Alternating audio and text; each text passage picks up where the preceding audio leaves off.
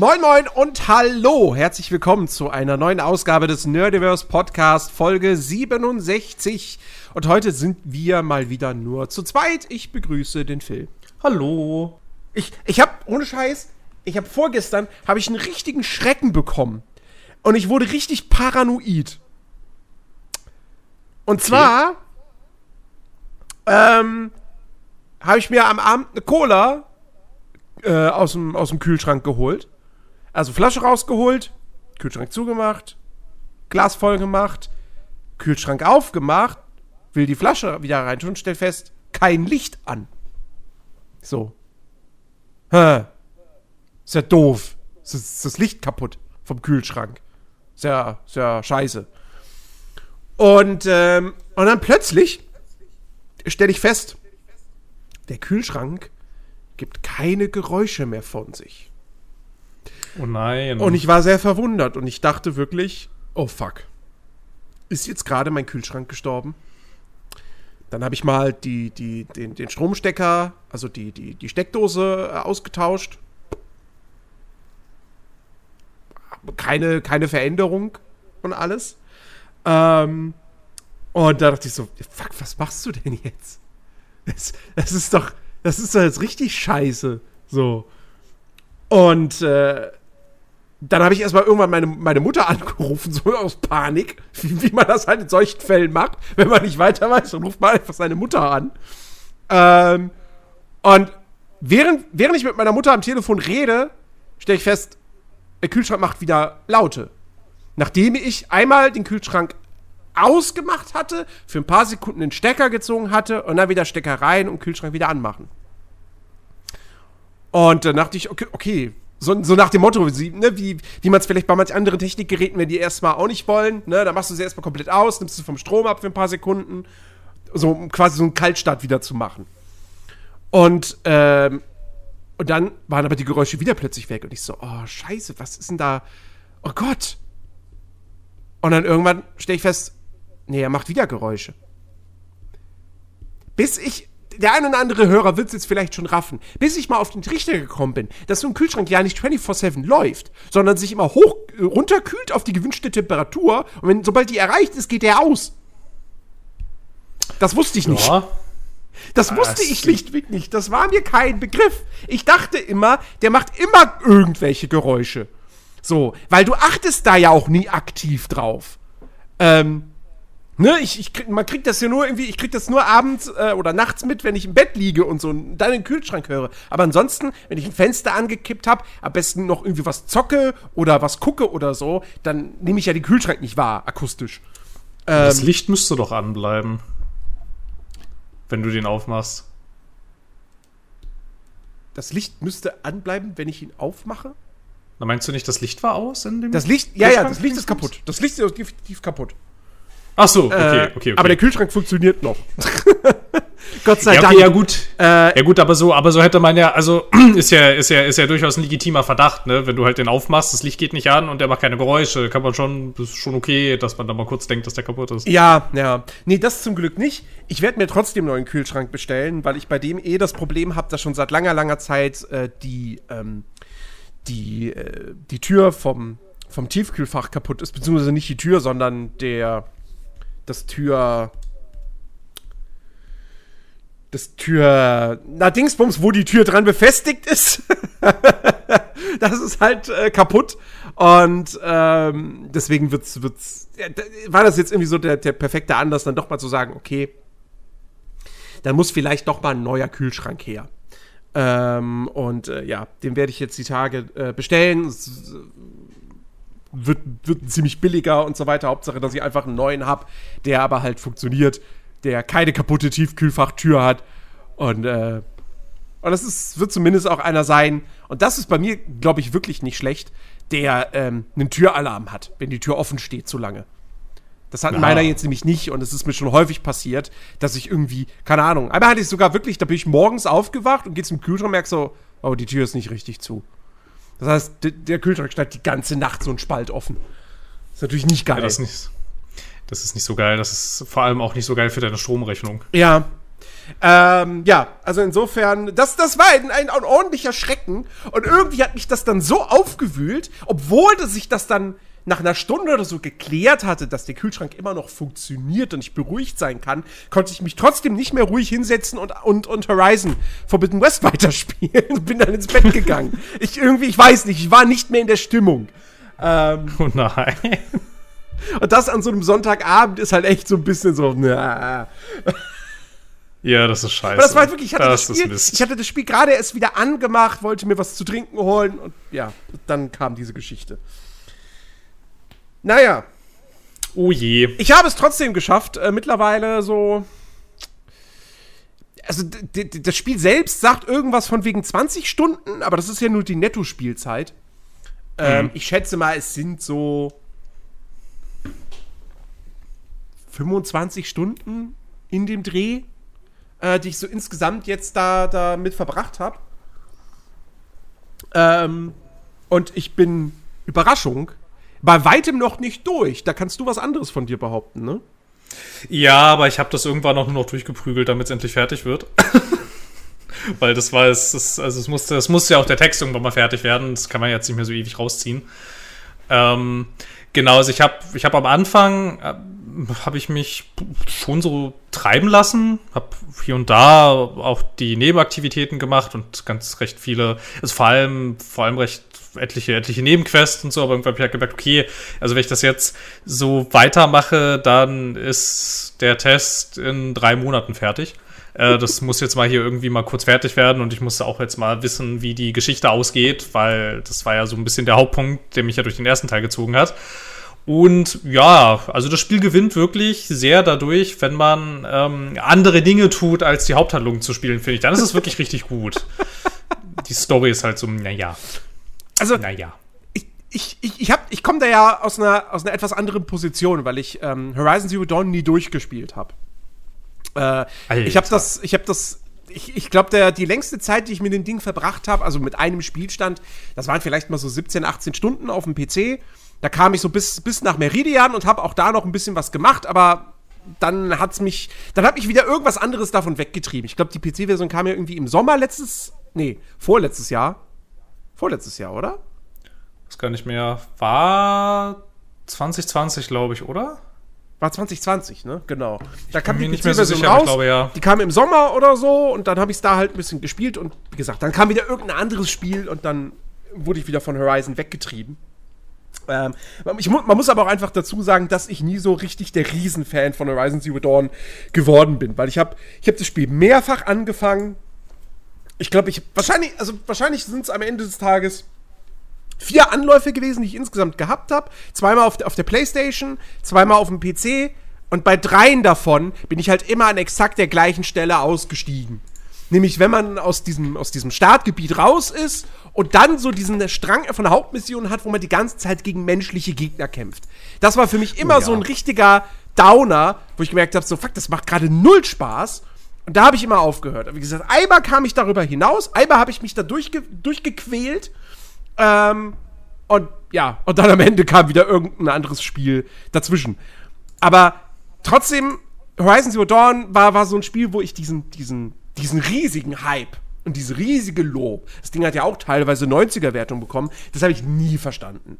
Äh, nee, das fand ich auch zu großen Teilen ungerechtfertigt, weil es ehrlicherweise schon eine ziemlich gute Geschichte erzählt. Also vor allem auch eine recht originelle und auch eine ganz schöne Welt entwirft. Aber abseits davon ein 0815 Open-World-Spiel ist. Ja, so. es war halt die Ubisoft. Da, das kriegt es, keine 90. Es ist quasi die Ubisoft-Formel in ihrer rundesten Form. Ja. Sagen wir es mal so. Ähm, ich, ich würde jetzt nicht behaupten, dass Horizon Zero Dawn meiner Ansicht nach die beste Ubisoft-Formel Spielwelt hat. Da hat mich tatsächlich, also nur jetzt auf die Spielwelt bezogen, hat mich da tatsächlich äh, ein, ein äh, Far Cry 5 oder Far Cry 6 hat mir da tatsächlich mehr ge gegeben und sogar auch ein Assassin's Creed Valhalla. Aber so das ganze Paket zusammengenommen, also mit Geschichte, mit der Qualität der Inhalte oder der Aktivitäten, mit dem Gameplay und so, bis auf den Nahkampf, der war halt einfach Schrott. Ähm, hat das alles, war das einfach ein rundes, stimmiges Paket und so weiter. Aber wie gesagt, es war für mich halt nie mehr als so ein, ja, ist ein, ist ein, ist ein gutes Spiel. So. Ist ein gutes Spiel mit einem geilen Setting, einer tollen Atmosphäre und so weiter und mit Sicherheit einer total guten Story. Äh, aber, aber nie mehr als das. Und beim zweiten Teil, ich, ich weiß nicht, wie es dir da im Vorfeld ging, so als die ersten läng längeren Previews kamen, wo Leute das wirklich mal ein paar Stunden spielen konnten. Ähm, da gab es schon die ersten Vibes von wegen so, hey, das könnte hier so ein bisschen das werden, also das Horizon Forbidden West könnte im Vergleich zu Zero Dawn das werden, was Assassin's Creed 2 im Vergleich zu Assassin's Creed 1 ist. So ein ähnlicher Schritt könnte das sein. Und da, da wurde ich dann auf jeden Fall neugieriger, als ich es vorher war. Ähm, und ich habe es mir dann jetzt auch zum, zum Release geholt. Und äh, wie gesagt, habe jetzt zumindest netto 20 Stunden reingesteckt. Ähm, ich habe gestern Abend äh, wirklich, also komplett den ganzen Feierabend habe ich gespielt. Ich wollte eigentlich irgendwann so zwischen 11 und 12 ins Bett. Am Ende war es halb zwei.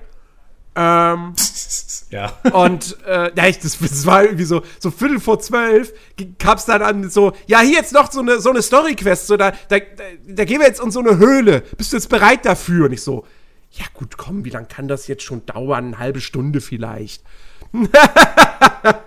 nee, nee, das dauerte gerade, bei mir dauerte das natürlich ein bisschen länger. Ähm, aber es hat sich, es hat sich gelohnt. So, es hat, es hat irgendwie Spaß gemacht und alles.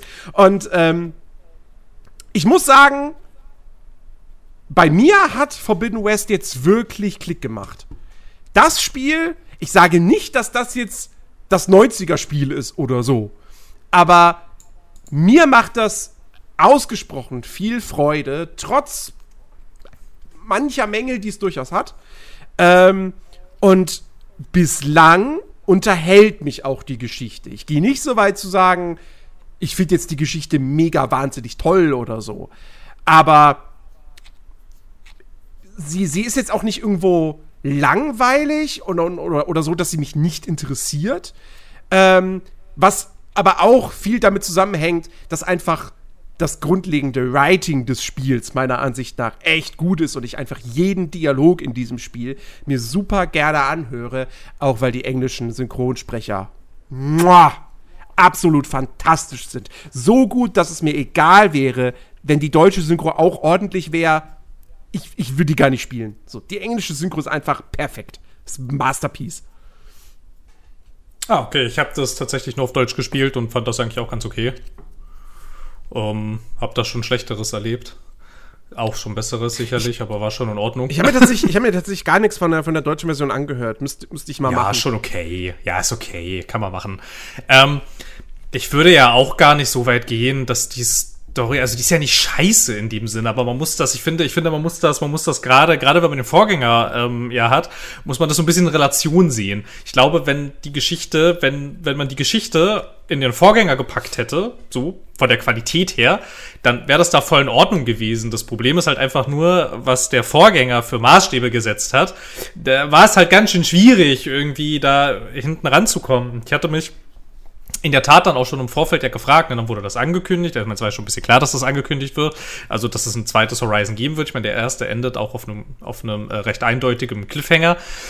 Und ähm, war das dann auch schon so ein bisschen so, als das dann so konkret vorgestellt wurde und man schon so ein bisschen gesehen hat, irgendwie, so, das ist dann so das Setting, habe ich mich auch schon schon im Vorfeld gefragt, ja, weiß ich nicht, ob man das so gut weitererzählt kriegt, irgendwie, wenn ihnen nicht wirklich was richtig Gutes einfällt, um es weiterzuerzählen. Und äh, ja, ich finde, ich finde, das ist so semi gelungen irgendwie. Das ist schon eine Geschichte schon okay, das kann man schon machen, aber es ist halt irgendwie so in dem Verhältnis ist es ist es so krass gewöhnlich irgendwie. Also, also so eine krass gewöhnliche Geschichte.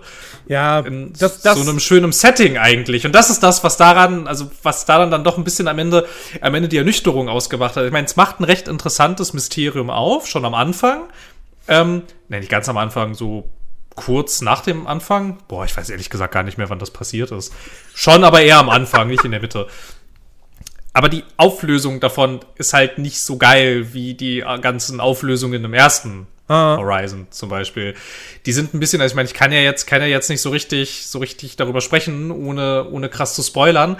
Aber die Auflösung, was es mit diesem einen Mysterium auf sich hat, die ist ein bisschen, die ist ein bisschen an den Haaren herbeigezogen, finde ich. Okay. Und die hat mich, die hat mich nicht so überzeugt irgendwie. Da fand ich dieses ganze, dieses ganze Gaia-Zeug und die Erklärung, was die Rodon tatsächlich ist und ähm, warum die Maschinen aussehen, wie sie aussehen, das war, das war einleuchtender. Ja. Das hat in sich auch Sinn ergeben. Das ist so, ich meine, okay, das macht, das, was sie dann im zweiten Teil am Ende auflösen, das macht in sich, ist das auch schon so ein bisschen schlüssig, aber es ist schon sehr, boah, ich weiß nicht, schon sehr Hanebüchen. Es ist halt, also, ich, ich, ich, ich kann das total nachvollziehen, weil ich habe mir ja, äh, weil ich ja Zero Dawn nicht durchgespielt habe, ähm, ich habe irgendwann vor einiger Zeit oder so, da habe ich dann schon mal so quasi da wurde irgendwo in einem Text oder so wurde gesagt, was das Zero Dawn ist oder so und dann so, ah, ja, gut, jetzt weiß ich das halt. Jetzt, jetzt wurde ich das halt gespoilert. Ja, gut, ja, macht nichts.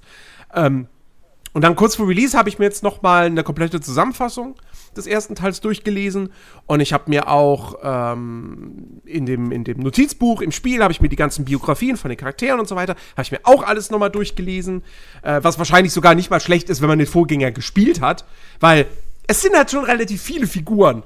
Und vor allem auch Figuren, die, die ja auch in der Zeit, wo Horizon wo die Spiele spielen, gar nicht mehr existieren. Und, also, und dann irgendwie, ne, und dann hast du noch diese ganzen, die, die, die, die KIs und Unterfunktionen und bla blub und griechische Götternamen und so. Du kannst irgendwie, also hundertprozentig auch, selbst jemand, der Zero Dawn durchgespielt hat, wette ich, sehr viele werden da vor diesem Spiel sitzen und dann auch erstmal überlegen, was war das nochmal? Weil ich finde, es ist.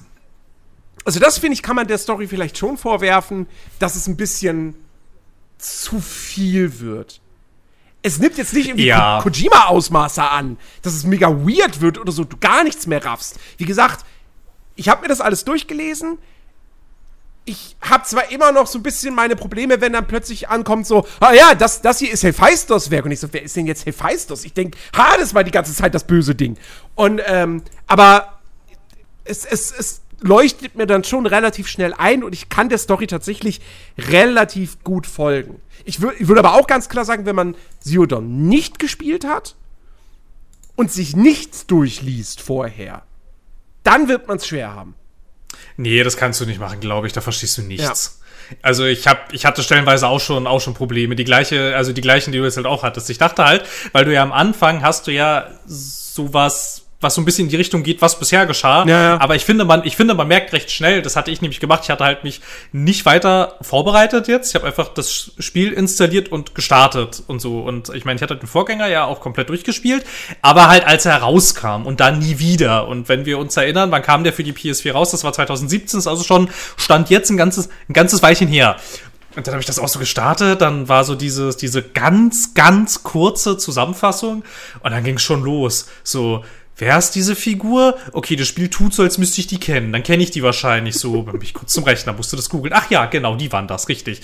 Was für Unterprogramme wart ihr nochmal? Was? Und dann musste das doch auch nochmal googeln irgendwie, worum das nochmal ging. Und dann war das am Ende auch so, was hat diesen Cliffhanger nochmal ausgelöst? Moment, was, was war da nochmal genau am Ende los? Und also das verlangt einem schon ganz schön viel ab. Ich finde das grundsätzlich eigentlich ganz cool, wenn wenn Entwickler hingehen und sagen, ja, sorry, wenn du die Story verstehen ja. willst, musst du halt auch das Spiel davor gespielt haben. Ja. Finde ich grundsätzlich cool. Das Problem ist halt nur, dass dieses Spiel, also es hat so viele Begrifflichkeiten. Ja, also, genau. für einen zweit, also für einen zweiten Teil auch schon, ne? So viele Begrifflichkeiten, so viele Figuren, die in die auch ja teils nicht so gut durchschaubare Beziehungen zueinander haben, die, die du dir merken kannst irgendwie. So, das war, obwohl jetzt, wenn man jetzt nochmal, ähm, weil du das am Anfang meintest, dass viele das so geschrieben hatten in den Previews irgendwie, dass das so ein bisschen ist wie damals Assassin's Creed und Assassin's Creed 2, ähm, da war das ein bisschen besser. Also ich meine, da hast du ja auch komische Begriffe, sowas wie einen Animus und so. Aber da konnte man, fand ich, dem zweiten Teil schon noch ein bisschen besser folgen, weil das hatte nicht so viel Bullshit drumrum. Schon ein bisschen, aber es ist, es ist behutsamer eskaliert. Und ich finde, Forbidden West eskaliert, was so Begrifflichkeiten und was so Lore angeht, eskaliert das ganz schön schnell und auch ganz schön, ganz schön doll. Irgendwie, da musste ich ganz schön dranbleiben, um das alles dir nochmal so in Verbindung, also in, dass du die ganzen Zusammenhänge noch erkennst und so. Und es macht ja dann auch, also wirft dir ja auch recht schnell recht viele Gruppierungen an den Kopf, wo ich mir dann auch noch mal so, also wo ich dann mich auch noch mal erinnern musste, dachte, ja, das sagt mir schon irgendwas, aber ich weiß es gerade nicht so richtig. Also wieder ein Rechner, schnell noch mal googeln, was das alles noch mal war. das ist so, das ist so in den ersten, in den, in den ersten 30 Minuten bis 60 Minuten schon recht oft passiert, dass ich, dass ich rübergelaufen bin zum Rechner und schnell noch mal googeln musste, was das alles noch mal war. So, das ist schon so, also keine Ahnung, da hätte es vielleicht, da hätte vielleicht eine längere Zusammenfassung vielleicht am Anfang auch auch gut getan oder man hätte das alles ein bisschen, ein bisschen behutsamer irgendwie eingeführt oder so. Aber es ballert ja schon ganz schön viel von Latz am Anfang. Ja, es ist halt, man darf halt auch nicht vergessen, dass das, dass das Spiel ja auch nochmal mehrere Erzählebenen hat. So, also, und vor allem innerhalb dieser Erzählebenen gibt es auch nochmal, also du hast, du hast diese Vergangenheitsgeschichte aus der alten Welt, ja, ja, ja, das kommt mir auch noch dazu. Und dann ja. hast du in der Gegenwart, aber in der Gegenwart hast du jetzt auch noch mal, du hast auf der einen Seite äh, dieses Ding, okay, Aloy muss in den verbotenen Westen, äh, um dem Ursprung dieser komischen Seuche die so die ganze Umwelt zerstört und, und, und unfruchtbar macht und so. Und das ist dann so ein tödliches, giftiges rotes irgendwas. Ja, dem will sie auf die Spur gehen. Dann will sie aber halt auch also gut, gut, das ist im, Prinzip immer noch die, die Erzählebene. Äh, ähm, äh, sie will halt Gaia, also ein Backup von Gaia finden, um Gaia wieder an den Start zu bringen, um halt die Erde zu retten und um diese Katastrophe abzuwenden. So. Dann hast du aber auch noch das Ding, dass quasi nochmal dann tauchen nochmal neue Antagonisten plötzlich auf. Dann hast du aber Tja. auch noch diesen Konflikt zwischen äh, diesen ähm, hier bei es gibt ja diese beiden neuen Stämme jetzt im Spiel, die Tenakt. Tenakt, ich, ich kann die nicht aussprechen. Das ist KTH. Wer kommt auf die bescheuerte Idee? Dankeschön. Ähm, also auf Deutsch, im Deutschen, im Deutschen nennen sie das einfach nur die Tenakt. Also, Tenakt. Das ist einfach stumm. Die ja, das ist einfach stumm da. Ja, die Tenakt. Also wie ein, also wie ein, wie, wie ein nacktes Tee quasi. Ein nacktes Tee, ja. Die Tenakt. ähm, und, äh, und, und dann noch die, die Utaru so. Ja. Und die Tenakt haben aber auch noch so irgendwie das Ding, dass die quasi in einem Bürgerkrieg sind, weil da gibt's Rebellen, die finden das gar nicht geil, dass die Tenakt nämlich mittlerweile Frieden schließen wollen mit den Kaja, weil die Kaja haben ja früher äh, unter dem wahnsinnigen Sonnenkönig da, wollten die ja alle hier vernichten, bla blub und so, und haben da ordentlich Raubzüge gemacht. Und das kommt aber auch noch mal dazu, so das ist auch noch mal ein eigener Plot. Und dann kommst du zu den Utaru und dann krieg, krieg, lernst du noch mal quasi deren Bräuche und deren Religion kennen. Und es ist und dann hast du halt Hades und dann plötzlich Hephaistos und es ist halt es ist wirklich viel. Es ist wirklich viel. Ja. Und, ja. Und dann hast du diese, diese ewig langen Dialoge auch teilweise, gerade wenn du da irgendwie dann auch die ganzen optionalen äh, Dialogoptionen auch noch ab, durchlaufen lässt, ähm, wo dir echt schon viel erklärt wird und so. Also du musst halt schon, du musst halt schon noch ein bisschen aufpassen. Äh, die die äh, Kollegen von, von, von Auf ein Bier, ähm, die haben in, in ihrem äh, kleinen Podcast, den sie jetzt schon dazu gemacht haben, haben sie so ein bisschen kritisiert, dass das Spiel einem manche Dinge noch einfach drei oder viermal erklärt, damit man es ja versteht. Ähm, ist mir jetzt so aktiv nicht aufgefallen. Ich werde jetzt in meinen zukünftigen Stunden mal ein bisschen versuchen, darauf zu achten. Ähm, ja, gut. Sowas ist natürlich jetzt nicht unbedingt die ideale Lösung. Auf der anderen Seite, es passiert halt auch irgendwie so viel und also das muss ja auch irgendwie alles vermittelt werden, dass man es versteht und ja gut, okay, aber es ist schwierig. Es ist schwierig. Ich glaube, wir können uns äh, darauf einigen, dass die Story nicht die große Stärke des Spiels ist. Und da sind sich auch alle Kritiker eigentlich einig. Also ich habe wenige Tests gelesen, wo irgendwie gesagt wurde, hey, die Story ist halt super. So. Ja, also was, was halt auch so, was halt auch so ein bisschen doof ist irgendwie, und das wurde ja jetzt auch gerade deutlich, ähm, als du das alles so erzählt hast, die zerfasert sich auch so krass irgendwie. So, und das ist oft gar nicht so richtig klar, was ist jetzt eigentlich, also was ist jetzt, was ist jetzt richtig dringend wichtig, weil du hast dann zwischendurch das Gefühl, so, okay, ah, krass, jetzt gibt's hier, also es ist relativ am Anfang, das spoilert man jetzt nicht so krass, ne? Da hast du so das Gefühl, ah, jetzt gibt's hier die Rebellen, okay, das scheint mir ein bedeutendes Plot-Element jetzt sofort zu sein. Ich meine, Rebellen, das ist ja nicht so gut, ne? Das ist ja, bringt ja Instabilität und so, und vielleicht sollte man dagegen was tun. Aber du kannst das ja wirklich eine ganze Zeit lang einfach auch krass ignorieren mit denen. Ja, die, die, tauchen und, dann und in der Hauptquest-Reihe erstmal eine Weile nicht auf. Das stimmt. Ja, genau, genau, genau. Und ich habe halt, ich habe halt oft das Gefühl, dass das Game quasi so ähm, einen Fokus setzt auf irgendwas und dann denkt, ah, okay, gegen die Rebellen jetzt Ach so, doch nicht. Ah, okay. Und dann mache ich irgendwas ganz anderes ja. und dann irgendwann, dann irgendwann nach mehreren Stunden ist wieder, ha, hier sind die Rebellen und so weiter. Mal Rebellen? Ach ja, ach ja, ihr war die von vor 30 Stunden, ich erinnere mich. Okay, 30 Stunden ist jetzt ein bisschen hart, aber das war jetzt halt mit Absicht übertrieben. Ach du, bei und, mir wären es wahrscheinlich 30 Stunden. ja, das kann, das kann gut sein. Und, und das, das fand ich, das hat, ähm, das hat der Vorgänger dadurch ein bisschen anders gemacht. Da gab es nicht so krass eskalierende Nebenhandlungsstränge, mhm. also nicht so viele jedenfalls, nicht so viel auf einmal. Da war immer sehr deutlich, wir brauchen jetzt Plot Device XY und dafür musst du jetzt das und das tun. Unterwegs passieren die vielleicht ein paar Dinge. Aber hier ist es jetzt so ein bisschen, ich weiß auch nicht, keine Ahnung, ein bisschen, ein bisschen wie in so einem, bisschen wie in so einem Fallout 4 oder so oder einem Witcher 3. Ich muss jetzt ganz dringend Ciri retten, nachdem ich hier erstmal 40 Stunden Nebenquests gemacht habe, suche ich sie vielleicht weiter. So, das so kommt mir, also es ist nicht ganz, es ist nicht ganz so schlimm, aber so kommt es oder, mir oder, ein bisschen oder vor komplett, irgendwie. Oder komplett Dying Light 2. Ha, ich muss meine Schwester finden, äh, Politik in der Stadt. So, und dann ganz am Ende so, ach, da war ja noch eine Schwester. Ähm, ja, ja, ja, ja, ja, ja. ja also, und wir, wir, erinnern uns ja auch gerne an das Fallout 4-Problem mit den Siedlungen und dem vermissten und dem vermissten ja. Sohn und so. Ja. Da geht es so ein bisschen in die Richtung jetzt, das Forbidden West. Also wie gesagt, das finde ich nicht ganz so schlimm, aber dadurch, dass es halt so krass zerfasert an vielen Stellen, war das dann auch ein bisschen. Ähm, ein bisschen, ähm, ein bisschen schwierig irgendwie fand ich auch für mich den Fokus irgendwie zu behalten. Wenn ich jetzt einem bestimmten Handlungsstrang lieber folgen möchte als dem anderen, ist es an vielen Stellen gar nicht so richtig klar, welchem ich jetzt eigentlich folgen muss, damit das und das passiert. Weil ich dachte halt zum Beispiel, dass diese Rebellen, weil die werden ja, also wie die ja eingeführt werden, ne? Also das ist ja sehr, sehr spektakulär, als die auftreten und dann sind die weg erstmal. Ja, wobei, wobei die Hauptstory ja erstmal eine ganze Weile ziemlich linear verläuft.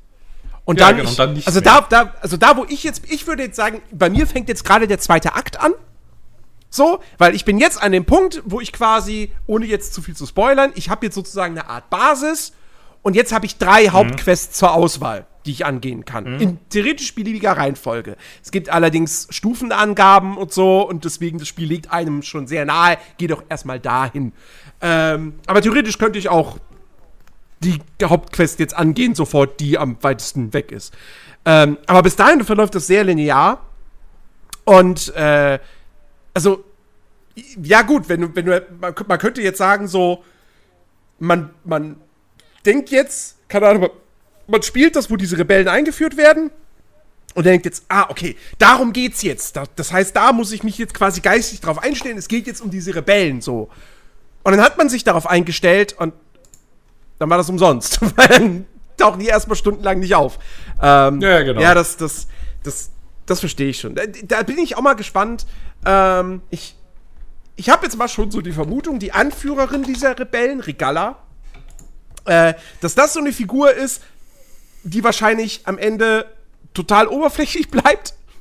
Ähm, obwohl es schon zumindest eine Andeutung gibt äh, in, in dieser ersten Szene, dass die vielleicht doch nicht einfach nur die, ja, ich will jetzt einfach alle Feinde vernichten, Frau ist. Also rein theoretisch. Aber ich gehe jetzt nicht davon aus, dass, dass, die, dass diese Figur noch irgendwie großartig Tiefe oder so bekommt. Ich kann dazu nichts sagen, ohne zu spoilern, fürchte ich. Also auch nicht, ja, also auch nicht einfach nur ja oder nein. Also du kannst mir, du kannst mir, du kannst mir eine Ja-Nein-Frage stellen und dann beantworte ich sie mit Ja oder Nein. Das ist, das, das ist kriegt sie, okay. Kriegt sie äh, erzählerische Tiefe? Jein. Ein bisschen. Okay, okay, also, ich bin gespannt. Was ich sagen muss. Also, also sie ist nicht, sie ist nicht, sie ist nicht völlig wurscht nach hinten raus. Okay. Also ich glaube, ich glaube, ich glaube, so viel kann man sagen. Aber ehrlicherweise, diese ganze, also das ist auch wieder so eine Sache, so dieser ganze Reveal, warum die Rebellen tun, was sie tun, nun ja. Okay. Da gibt es also auch noch das, einen Twist, oder wie? Äh, ja, ja, es gibt so, es gibt so einen recht, es gibt so einen recht großen, naja, großen Anführungsstrichen, aber es gibt einen größeren Twist am Ende.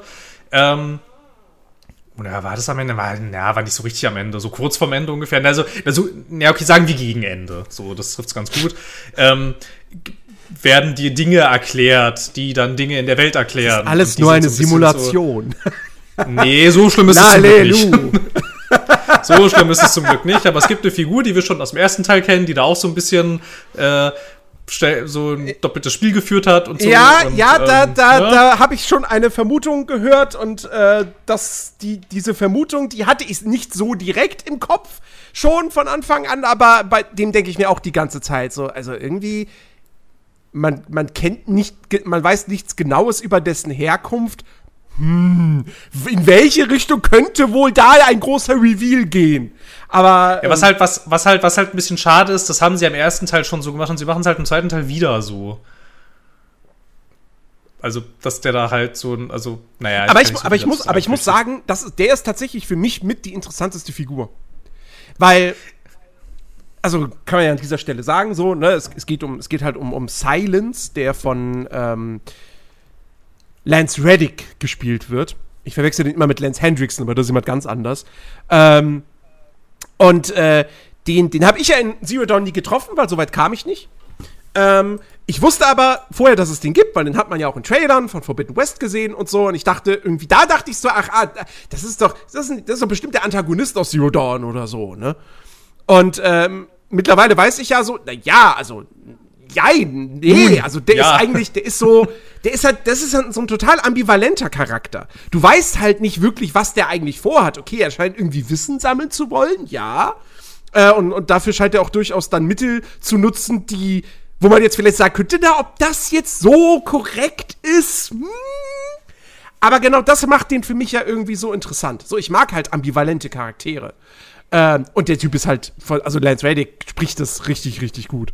Ähm, und deswegen, also der, ich, ich, ich hoffe, man, man, ich hoffe, man kriegt noch einiges von dem zu sehen oder auch nur zu hören.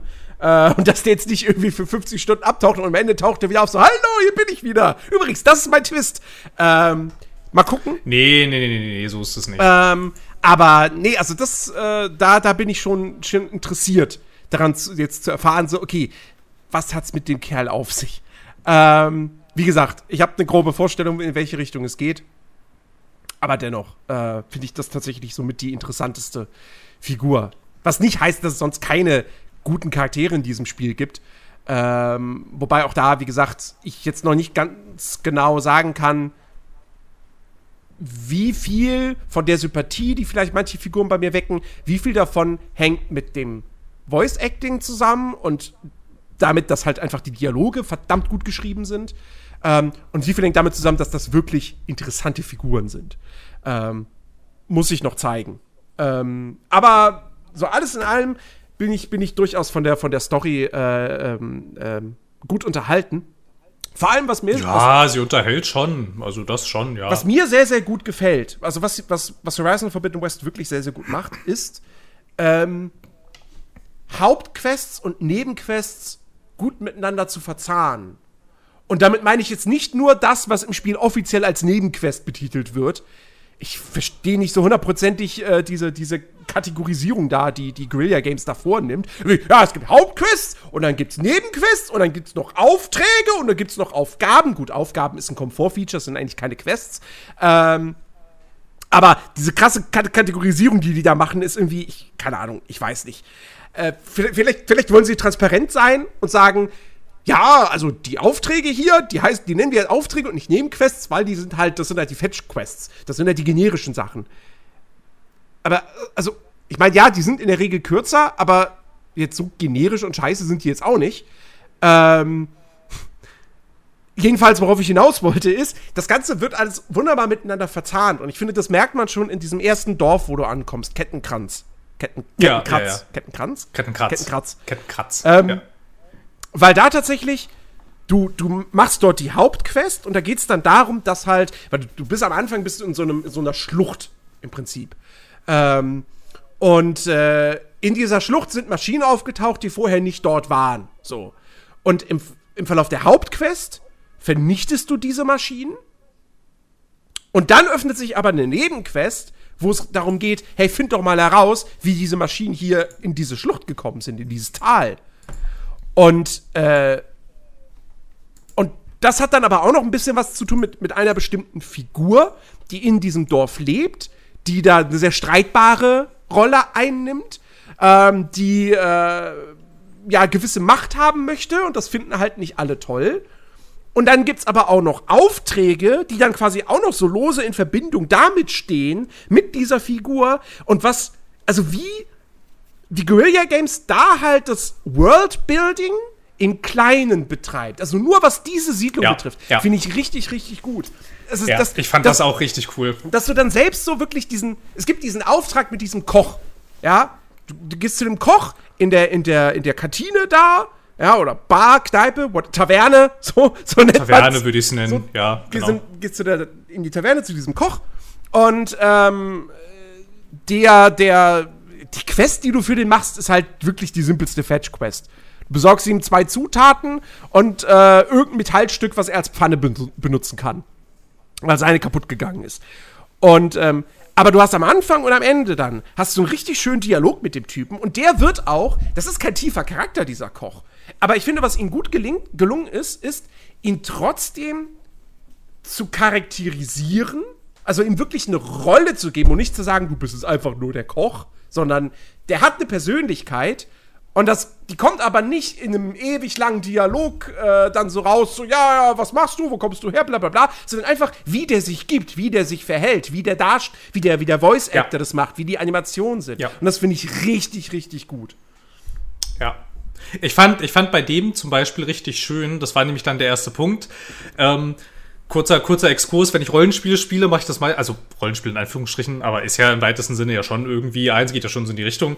Ähm, wenn ich da irgendwie in so ein neues Gebiet komme oder so, ich suche, ich suche meistens erstmal das Gasthaus auf. So. Und dann fand ich das nämlich auch ganz schön, weil du kommst nämlich zuerst in dieses Dorf rein, sprichst mit dieser streitbaren Persönlichkeit, aber die ist zu dem Zeitpunkt noch gar nicht so streitbar, ne? Der begrüßt dich da und du denkst halt erst, ja, gut, okay, scheint mir so eine Art, so eine Art Prototyp von einem Kapitalisten zu sein, irgendwie, der hier auf Profit aus ist. Ja, okay, ist jetzt vielleicht nicht unbedingt meine Anschauung, aber kann man ja so machen. Und sprichst da mit ihm über diese Probleme, die das Dorf hat. Da passiert noch gar nicht so viel tatsächlich. Und dann fängst du aber an, dich in diesem Dorf, da, dann läufst du da mal rum, sprichst mit den Leuten. Und bei dem Koch war das dann das erste Mal so, ich dachte, ah, okay, der, der mag den gar nicht so sehr. Und der teilt diesen Enthusiasmus von diesem, ich nenne es jetzt mal Ortsvorsteher, auch gar nicht so sehr. Sehr interessant, okay. Und dann spricht man mit immer mehr Leuten und kriegt plötzlich ein sehr differenzierteres Bild von diesem Typen, der ja am Anfang ja aber so vorgestellt wird, als ist der jetzt hier diese schillernde Persönlichkeit, der dieses Dorf irgendwie am Laufen hält und ähm, sich gegen die ausbeuterischen, blöden Kaja-Schergen irgendwie entgegenstellt. Und wie sich dann aber rausstellt, ist das gar nicht so.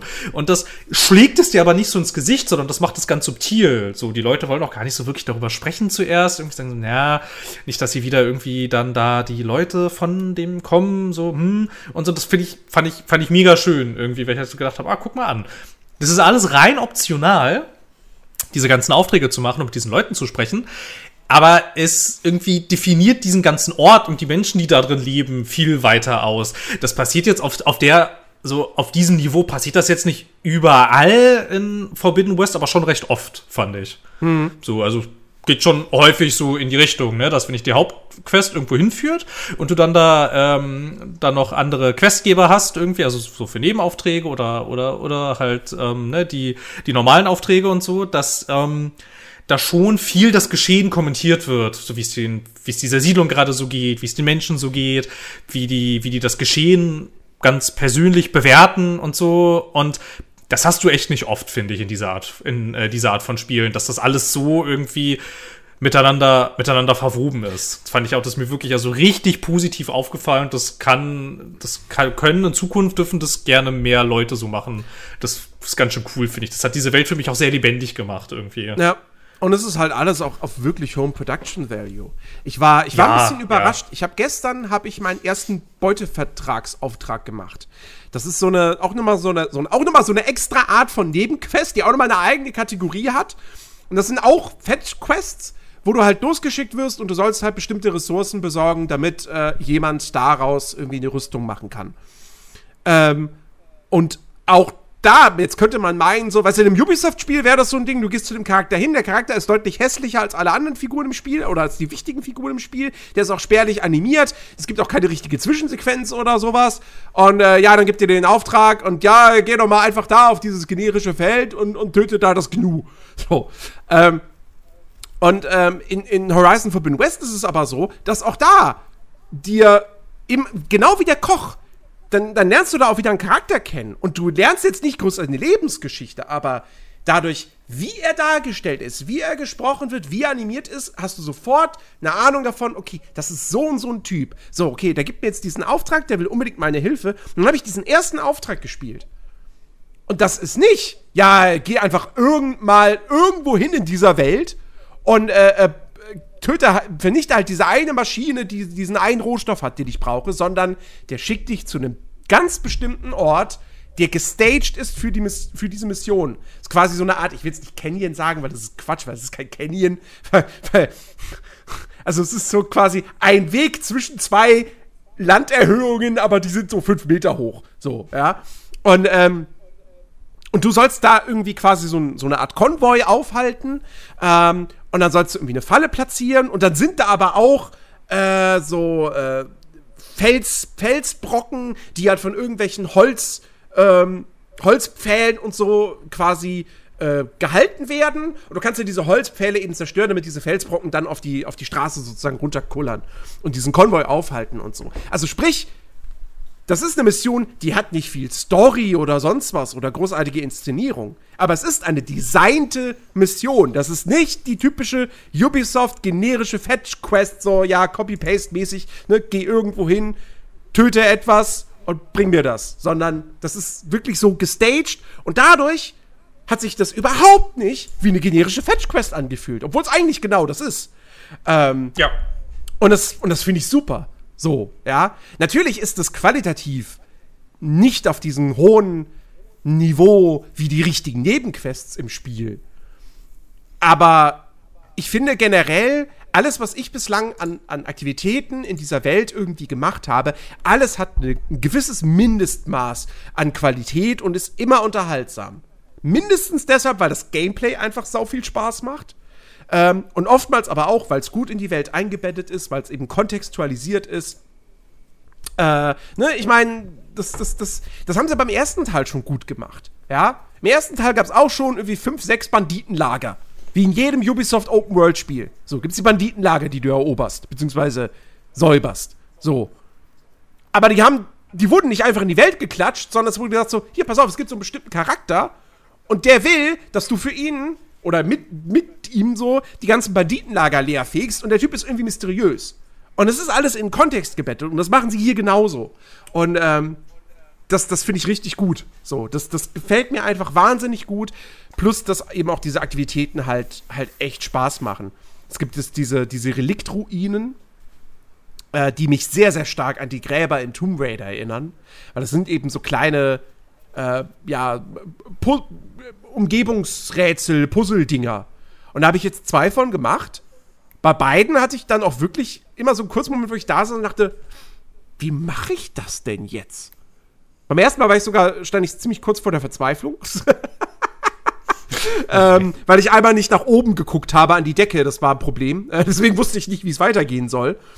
Ähm, aber ich fand das, ich finde die, ich finde die wirklich gut designt und die sind so mein kleines Highlight, weil die echt so eine schöne Abwechslung sind zum restlichen Spiel.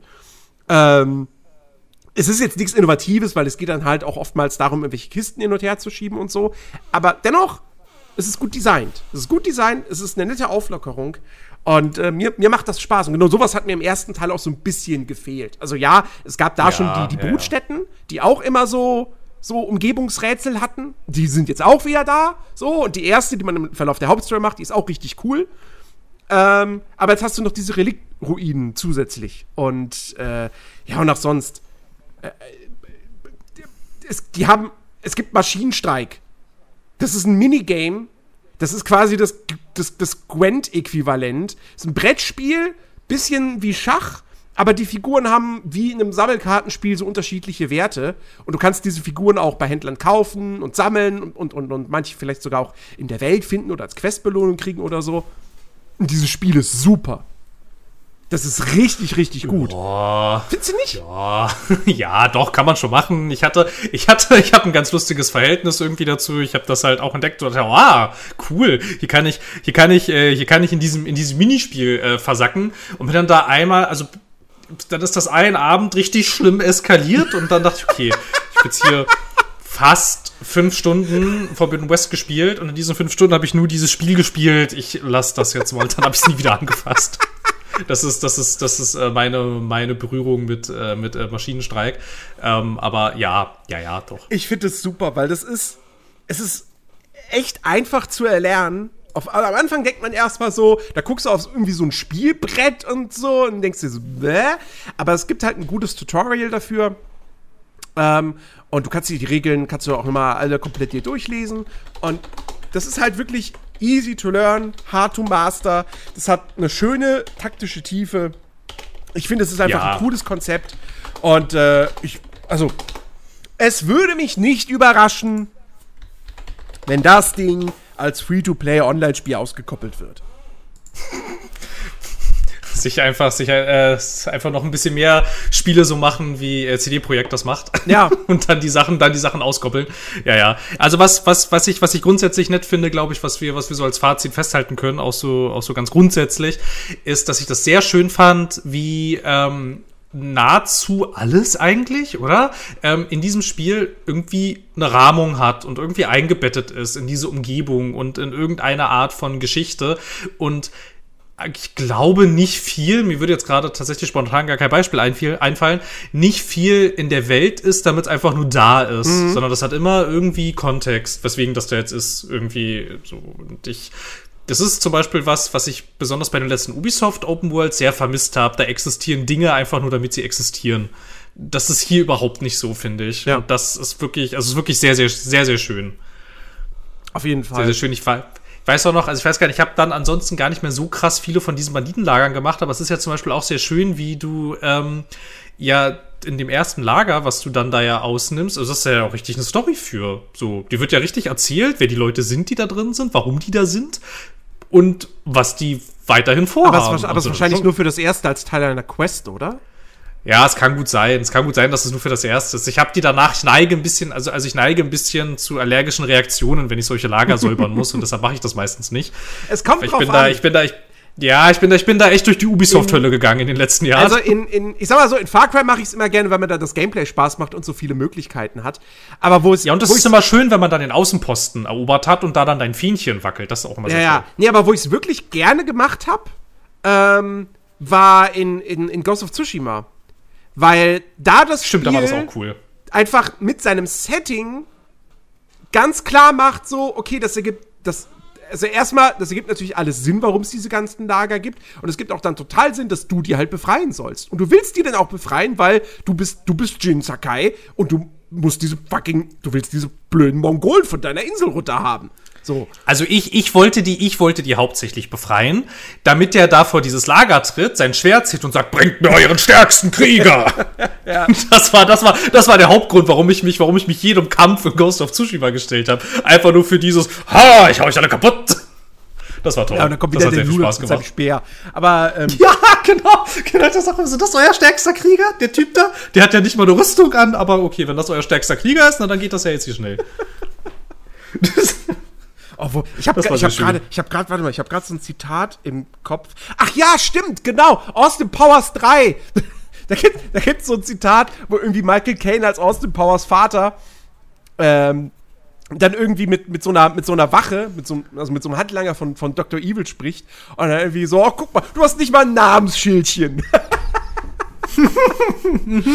ähm, ja, nee, aber äh, also das machen sie halt wirklich gut. Eben alles irgendwie zu kontextualisieren und so. Ja, auf jeden ähm, Fall. Und äh, ja, also, ey, und es macht halt alles irgendwie Spaß. So. Das, das Gameplay, finde ich, ist sowieso, die Kämpfe gegen die Maschinen sind der absolute Hammer. Ähm, es, es, gibt auch, sorgt auch teilweise immer mal wieder für so coole Momente. Ich hatte halt wirklich auch, wenn du in diesem, in dieser dieser Story-Mission, wo du das erste Mal gegen die Rebellen kämpfst, da hatte ich dann auch wirklich so einen Moment, wo dann einer irgendwie, die reiten da auf Maschinen und du bist zu Fuß unterwegs. Und ähm, dann, dann ist einer so, der ist, der hat sich ein bisschen von mir entfernt oder wollte halt irgendwie so ausscheren oder so, oder halt so ein, einmal in so einem Halbkreis reiten und mich dann wieder attackieren, keine Ahnung. Und ähm, ich dann so, ah, was mache ich denn jetzt? Und dann habe ich halt, bin ich halt auf den Speerwerfer gewechselt und habe dem so einen Speer hinterhergeworfen und er hat halt getroffen und der Typ ist von seinem Vieh runtergeflogen und so. Und das hat sich so gut angefühlt. weil da auch alles, es hat halt ja. alles auch so eine schöne Wucht in dem Spiel. Es fühlt sich so gut an. Richtig schönes Trefferfeedback. Ähm, auch wenn du Maschinen, Maschinen halt irgendwelche Teile abschießt oder so. Das ist.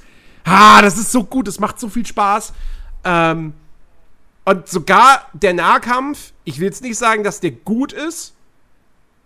Da bin ich auf jeden Fall bei dir. Dem Spiel fehlt eine Lock-on-Funktion. Das ist. Äh, also hier ist es wirklich ein Riesenproblem. Bei Ghost of Tsushima hat es mich irgendwann gar nicht mehr gestört.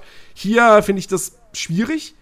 Ähm, ja, aber es ist halt, es ist halt alles nicht so, also besonders der Nahkampf ist halt nicht so präzise. Ja.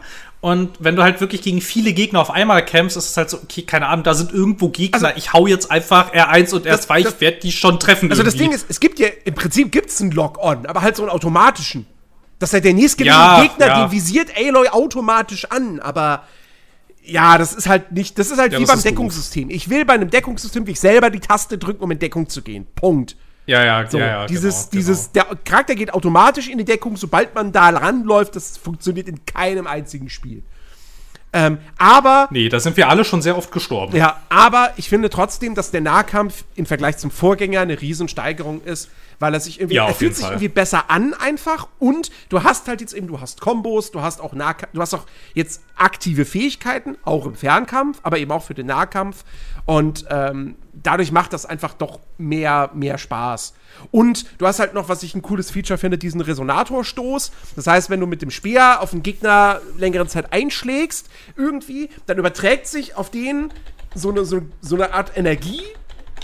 So, so nennen wir es, dass, dass dann irgendwie ein Körperteil von ihm oder so blau aufleuchtet und da ist irgendwie so ein, so ein, so ein komischer Waber drumrum oder so. Und wenn du dann da mit dem Bogen drauf schießt, dann löst es quasi eine Explosion aus und macht halt super viel Schaden. Finde ich einfach cool, als so quasi, eine, um so eine Brücke zu schlagen zwischen Nah- und Fernkampf und die Kämpfe halt ein bisschen dynamischer zu machen.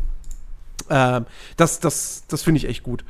Und äh, ansonsten, mein größter Kritikpunkt an dem Spiel ist tatsächlich äh, das Klettern. Weil ja. das, also natürlich erstmal, es ist ein bisschen enttäuschend, dass. Und das war eigentlich schon vorher klar, dass du nicht überall hochklettern wirst. Ähm, das haben sie schon gesagt gehabt. Ey, nee, es ist jetzt hier nicht Assassin's Creed oder Breath of the Wild, dass du wirklich jede Felswand hochkraxeln kannst, sondern nur bestimmte. Ähm, es sind relativ viele, also du kannst an relativ vielen Orten in der Welt irgendwo hochklettern, aber eben nicht überall. Und nicht an jeder Felswand. Und das Ding ist, teilweise ergibt es Sinn. Also manchmal guckst du dir so eine Felswand an und siehst auch direkt schon, okay, die ist viel zu glatt. Da, da könnte niemand hochklettern. Ja. Ähm, aber an anderen Stellen denkst du dir, warum kann ich hier nicht hochklettern? Es ergibt ja, ja. optisch überhaupt keinen Sinn. So. Es wirkt halt einfach, es wirkt sehr gamey, finde ich. Und mein, grö also mein größeres Problem bei der ganzen Geschichte ist, wie im ersten Teil schon, das steuert sich alles nicht so super gut. Das ist nicht präzise. Und ich finde auch generell, die Sp Aloy springt einfach komisch. Was ist das für eine Sprunganimation? Wer springt denn so in einem Videospiel? Also, ich, die springt irgendwie viel zu hoch. Also, anstatt weit zu springen, springt sie immer so hüpft sie immer so in die Höhe und ich weiß nicht, es sieht komisch aus, es, es fühlt sich nicht so gut an. Ey, und wie oft ich schon irgendwo mal, was weiß ich, daneben gesprungen bin oder beziehungsweise äh, so, so, so ein Zentimeter zu, äh, zu, ja. zu kurz gesprungen ja. bin und dann greift ja. sie nicht nach der nächsten Kante und ich denke mir so, warum denn nicht? Ja, es gibt, es gibt ja, es gibt ja relativ, also es ist auch noch relativ früh, gibt es doch äh, diese eine Ruine, da ist am Boden sehr viel Wasser. Mhm. Und mein Gott, bin ich besonders, also bin ich auch kurz vor Schluss, bevor du diese Ruine abgeschlossen hast. Es ist völlig eindeutig, du musst da hinhüpfen, springst in die Richtung und ich habe die ganze Zeit, was mache ich denn falsch? Warum greifst du denn nicht danach? Und ich bin zigmal ins Wasser gefallen, immer und immer wieder. Und es gab einfach keinen ersichtlichen Grund, weil irgendwann hat's geklappt. Ich habe nichts anderes gemacht. Irgendwie. Es war dann halt wahrscheinlich, jeweils immer so ein Millimeterchen zu weit links und dann mhm. wird das halt nicht ausgelöst, dass sie das greifen soll. Und boah, ey, also ja. das war, das war wirklich nervig, wirklich nervig. Und die Tastenbelegung. Ich, ja, weiß, also, ich, ich weiß nicht, was in den Köpfen von Guerilla Games vorgeht. Aber wie kommen die denn auf die Idee zu sagen, ja, also die Sprungtaste ist Kreuz. Ähm, aber wenn du eine Wand hochkletterst, und dann zu einer gegenüberliegenden Wand springen möchtest, musst du Kreis drücken. Ja, das ist so seltsam. Das ist so seltsam. Da fand ich das bei Assassin's Creed eigentlich ganz smart gelöst. Du drehst dich halt so in die Richtung und das ist halt trotzdem X. Ja. Oder A oder Leertaste oder was auch immer. Das ist halt immer der gleiche Knopf, der jetzt die ganze Zeit ja auch schon ist. Ich habe auch nicht so, war auch so lustig, so okay. Ich hatte, ich hatte das zwischenzeitlich auch mal kurz vergessen. Da war ich da so an so einem, äh, in so einer, in so einer Felsspalte und ich dachte so, hä? Jetzt hüpf doch darüber.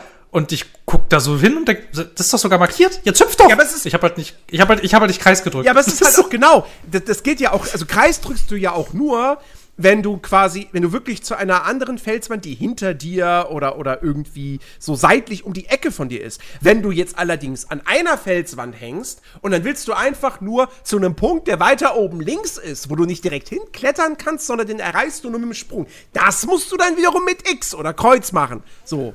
Ja, äh, ja. Also, das ist halt schlecht designt. Das ist halt wirklich einfach schlecht designt.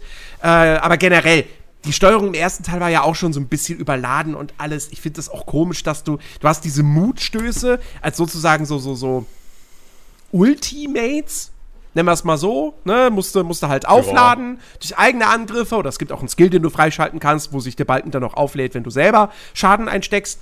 Und dann drückst du aber nicht mitten in der Action eine Taste, um das zu aktivieren, sondern du musst das Waffenrad aufrufen und dann R1 drücken. Ja, das ist so seltsam.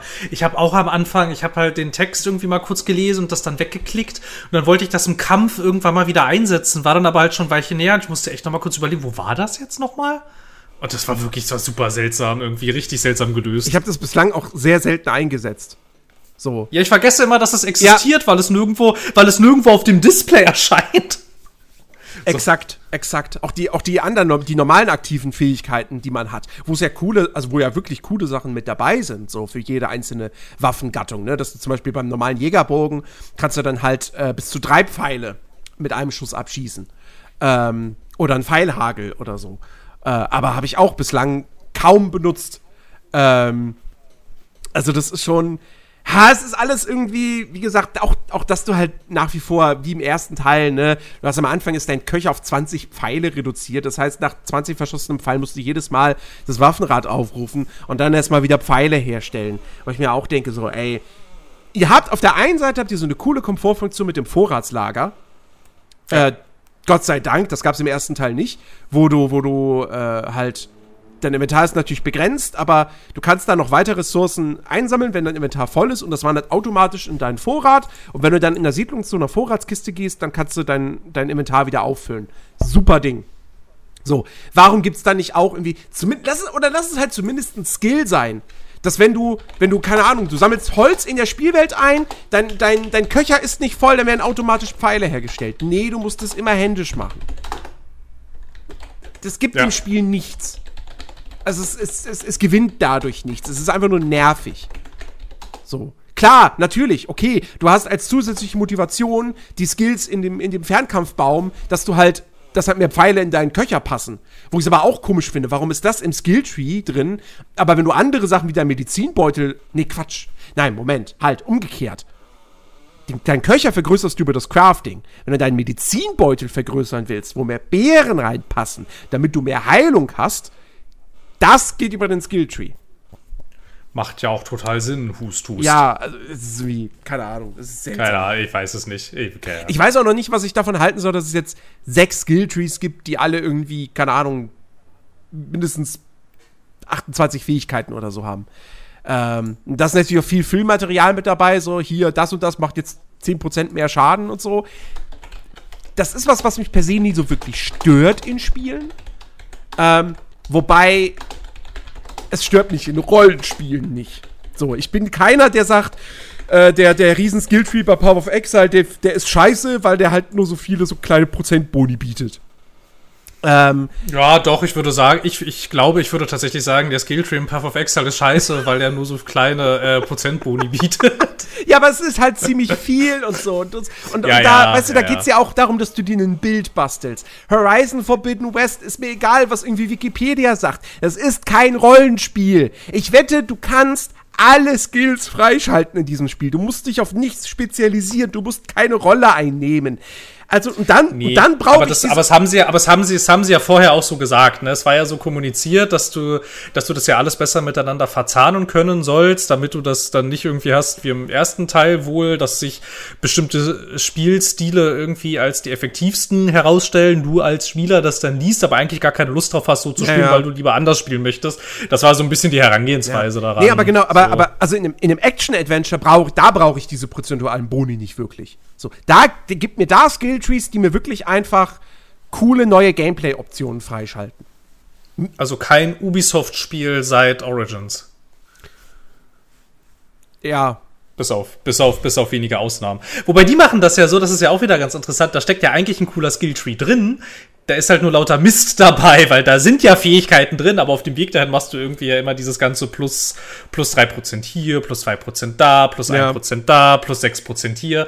Und es ist aber halt wirklich jedes Mal so, dass ich halt jedes Mal so denke, so, ja, plus 3% auf Bogenschießen, ist das jetzt wenig? Ist das jetzt viel? Ich meine, ich mein, was bringt was, mir das jetzt was? Was natürlich ein Upgrade ist, äh, was man meiner Ansicht nach immer mitnehmen sollte und wo ich mich auch wirklich freue, wenn ich das freischalten kann, ist halt irgendwie äh, deine Konzentration verbraucht sich langsamer auf. Dass du einfach länger im Zeitlupenmodus ja, spielen ja. kannst. Das ist einfach ja, Gold wert. So. Ja, das hat das hat das hat schon gebracht. Ich habe dann nach hinten raus echt ganz schön viel über diesen Modus gelöst am Ende. Ja. Äh, ja, mu muss man, finde ich auch, weil die Figur, die, die, die Maschinen, die, die sind so wendig und bewegen sich so schnell. Und du musst, du musst ja, ja dann auch gezielt die Maschinenteile treffen, wenn du halt die entsprechenden Rohstoffe haben willst. Ähm, ja, trifft das, trifft das mal, während die in Echtzeit an dir vorbeihüpfen. Äh, genau, und vor allem, wenn du gegen vier kämpfst oder so. Ja. Also, ja. Äh, dieser Zeitmodus, der muss schon sein. Ähm, und er sieht halt auch einfach dann, sieht halt dann noch so mal, noch mal cooler aus, wenn man da wirklich dann was abtrennt sondern dass es in Zeitlupe ja. wegfliegt und dann vielleicht so der, sogar die Maschine noch auf den Boden klatscht und so. Es, es, es, ist, es macht schon echt, echt Spaß. Und ich finde, ja, ich fand jetzt, ja. Man muss Forbidden West auch einfach zugute halten.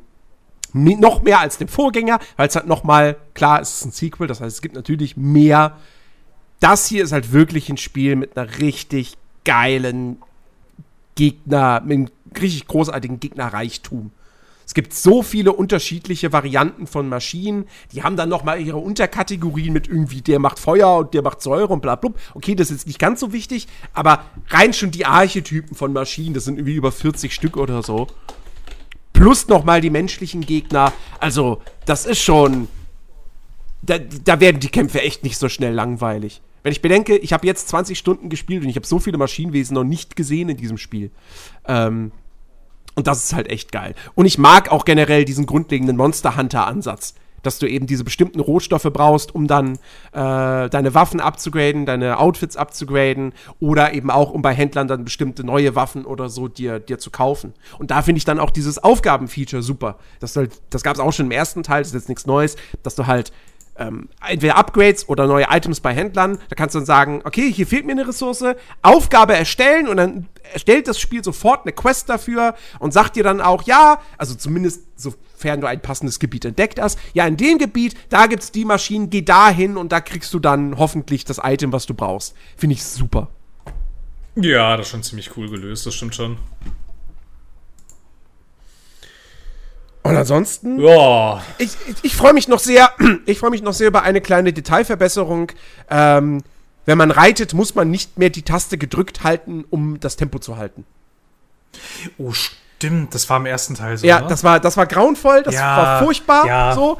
Ja. Weil so konnte ich entweder im Prinzip nur entweder im Trab reiten oder, oder im Sch Schritt. Ich kenne mich. Ich weiß gar nicht, wie das richtig ich heißt. Ich kenne mich mit den Reittempos nicht so wirklich aus. Ich glaube, es ist Schritt im Schritttempo oder halt im super Mega Sprint. Und jetzt kannst du halt, gibt's halt quasi drei Abstufungen, nicht vier, vier Abstufungen. Ähm, und äh, also kannst, es gibt Schritt und dann irgendwie Galopp, äh, oder, oder, nee, Trab oder wie auch immer und dann gibt's Galopp und dann gibt's Sprint, sagen wir es mal so.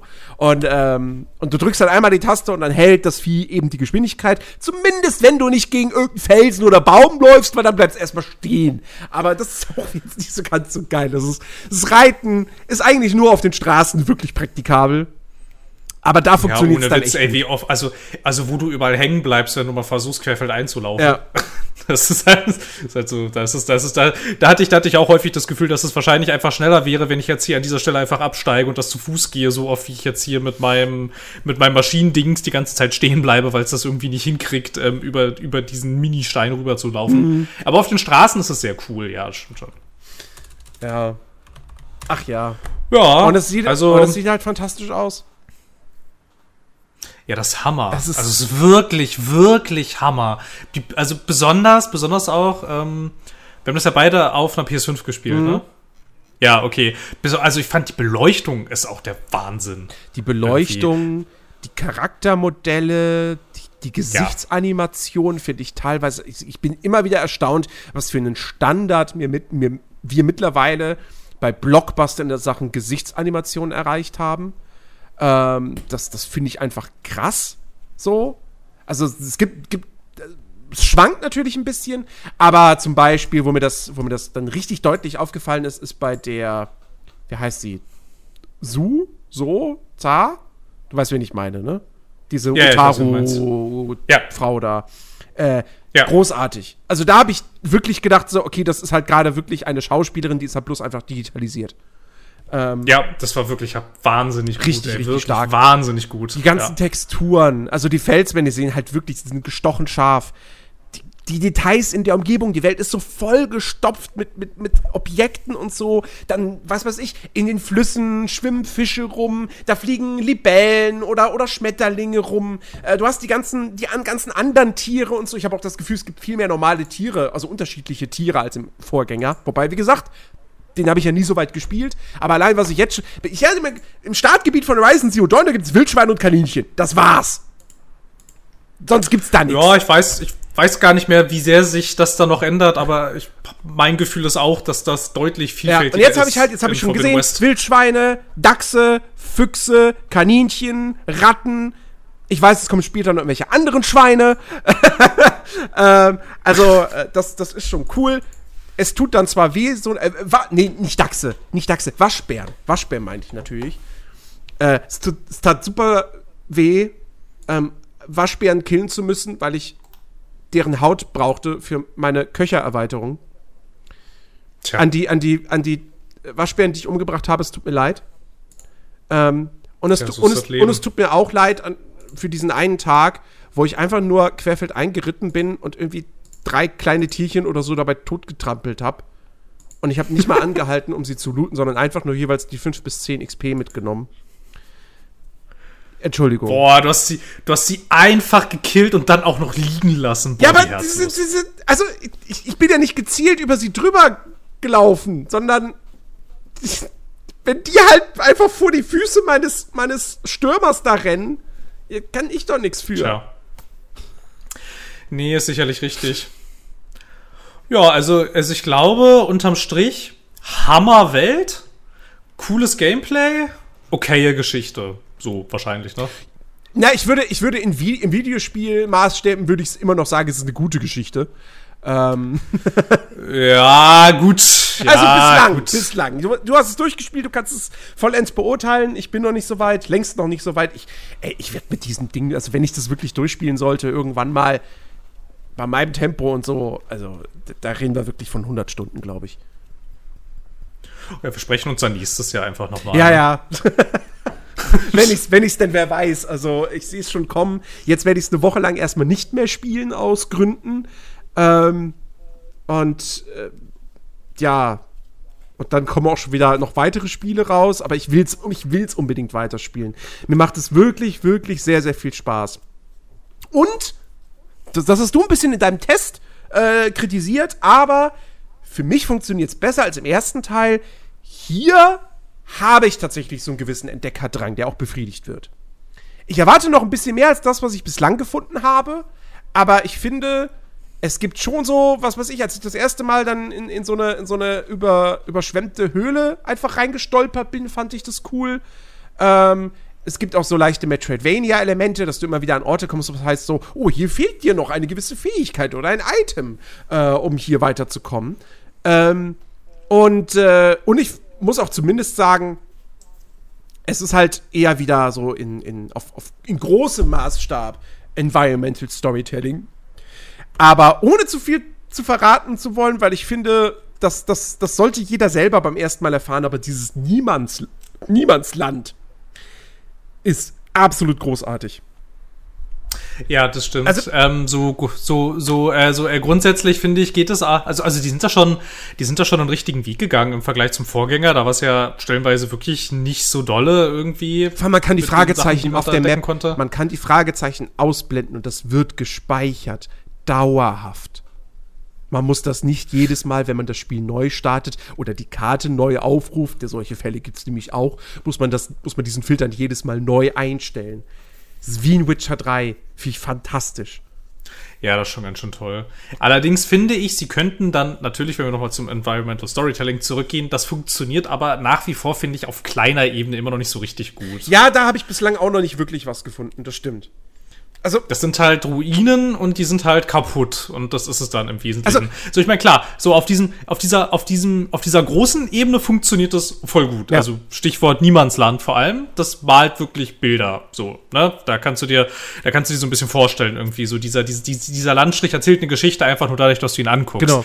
Das tun sie aber im Kleinen halt leider immer noch nicht so richtig. So, da gibt's schon, das macht ein Fallout zum Beispiel nach wie vor noch ein bisschen also besser. Sie, sie macht, wenn du da durch, ne, wenn du da so durch Ruinen gehst und durch Bunker und so so, das funktioniert da noch ein Stückchen besser. Aber ich finde, sie sind langsam auf dem richtigen Weg, was das angeht. Ja. Schon deutlich besser als im Vorgänger. Also sie machen es natürlich in Quests so ein bisschen, gerade wenn du irgendwelche Spuren verfolgst. Ähm, aber das stimmt, in der Open World ist mir das jetzt auch noch nicht so richtig begegnet. Es gibt vielleicht mal so Ansätze, wo du denkst, so, da ist irgendwie ein Lagerfeuer und dann sind aber ganz viele Pfeile, die im Boden stecken oder in irgendwelchen Säcken und du denkst dir so, ah ja, möglicherweise haben Rebellen hier so ein kleines Lager überfallen und vielleicht die Leute verschleppt, weil es sind noch keine Leichen da oder so. Wobei, vielleicht sind noch einfach keine Leichen da, weil das Spiel ab 12 sein soll. Ähm, aber, äh, aber so richtig viel in der Hinsicht habe ich jetzt halt noch nicht gefunden. Ähm, es hat mich aber zumindest einmal äh, lore-technisch so ein bisschen ganz nett belohnt. Es gibt halt ähm, bei, bei, bei Kettenkratz gibt es so einen Turm, so einen kleinen Turm, von dem auch nicht mehr viel übrig ist. Da kannst du am Anfang noch nicht rein, weil dir, weil dir eine, ein, ein, bestimmter, ein bestimmtes Tool noch fehlt. Ähm, und da ist natürlich dann auch, also du willst da natürlich rein, weil da irgendwelche Kisten mit normalem Blut drin sind, aber du findest da auch ein Tagebuch oder einen Brief oder was das war, so. Und da wird gesagt, da wird nicht viel mit Environmental Storytelling drumherum noch gearbeitet, aber alleine dieser, dieses Textstück, das zu lesen und so und einfach nochmal eine Facette da von dieser, von dass eine Facette dieser Welt hinzugefügt wird und quasi der, der politischen Lage. Ich würde mir wünschen, dass das noch ein bisschen mehr auch offensichtlicher dargestellt wird, also irgendwie in Quests oder eben in irgendwelchen, äh, in Anführungsstrichen, random Events die es ja auch gibt. Also es kann auch mal passieren, dass du einfach durch die Gegend reitest und dann werden da irgendwelche Leute angegriffen oder so und du kannst denen helfen und die bedanken sich dann auch bei dir. Äh, sowas gibt's auch.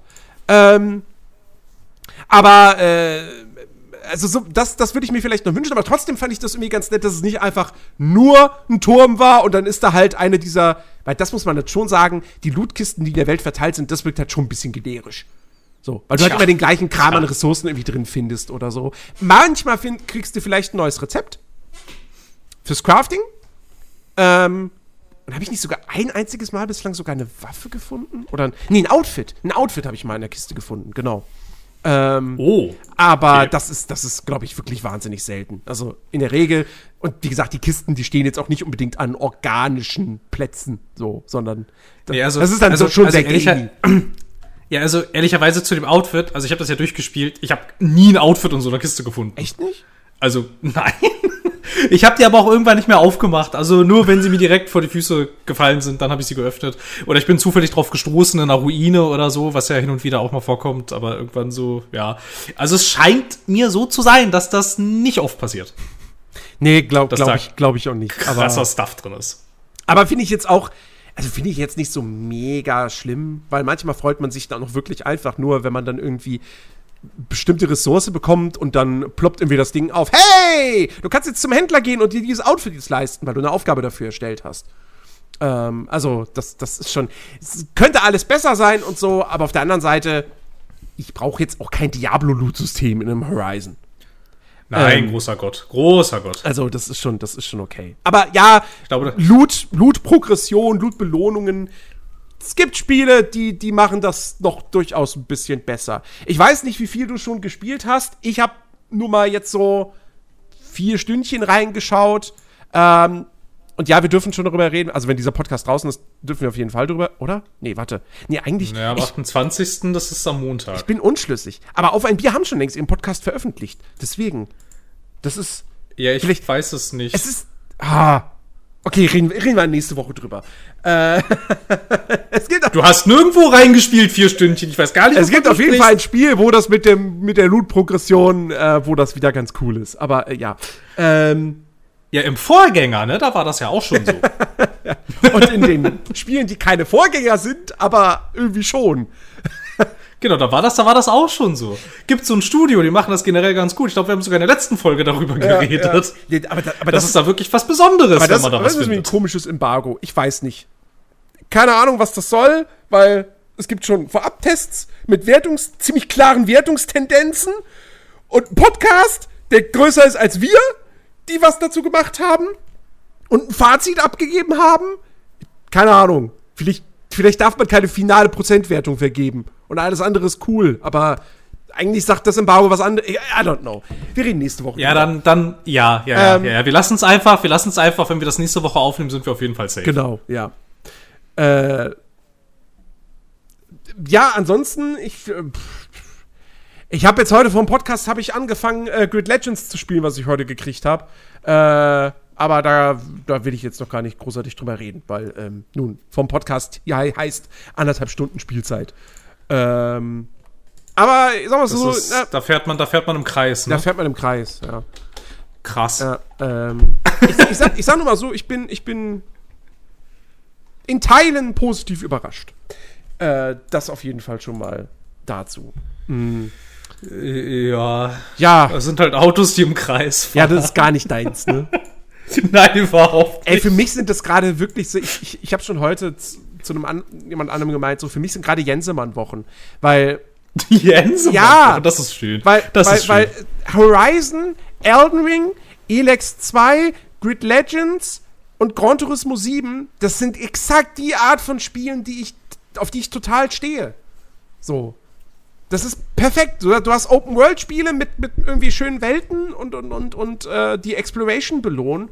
Und dann kriege ich halt Rennspiele, die halt nicht totale Arcade-Racer sind, ähm, aber jetzt auch nicht so mega anspruchsvoll so und die halt einfach motivierende Karrieremodi haben mit hier, du, du, du vergrößerst deinen Fuhrpark und so und du steigst immer weiter im Rang auf und so und fängst mit, klar, mit, mit langsamen Karren an und arbeitest dich hoch. Das ist ja meine liebste Art von, von Rennspiel, wo es leider in den letzten Jahren viel zu wenig gute von gab.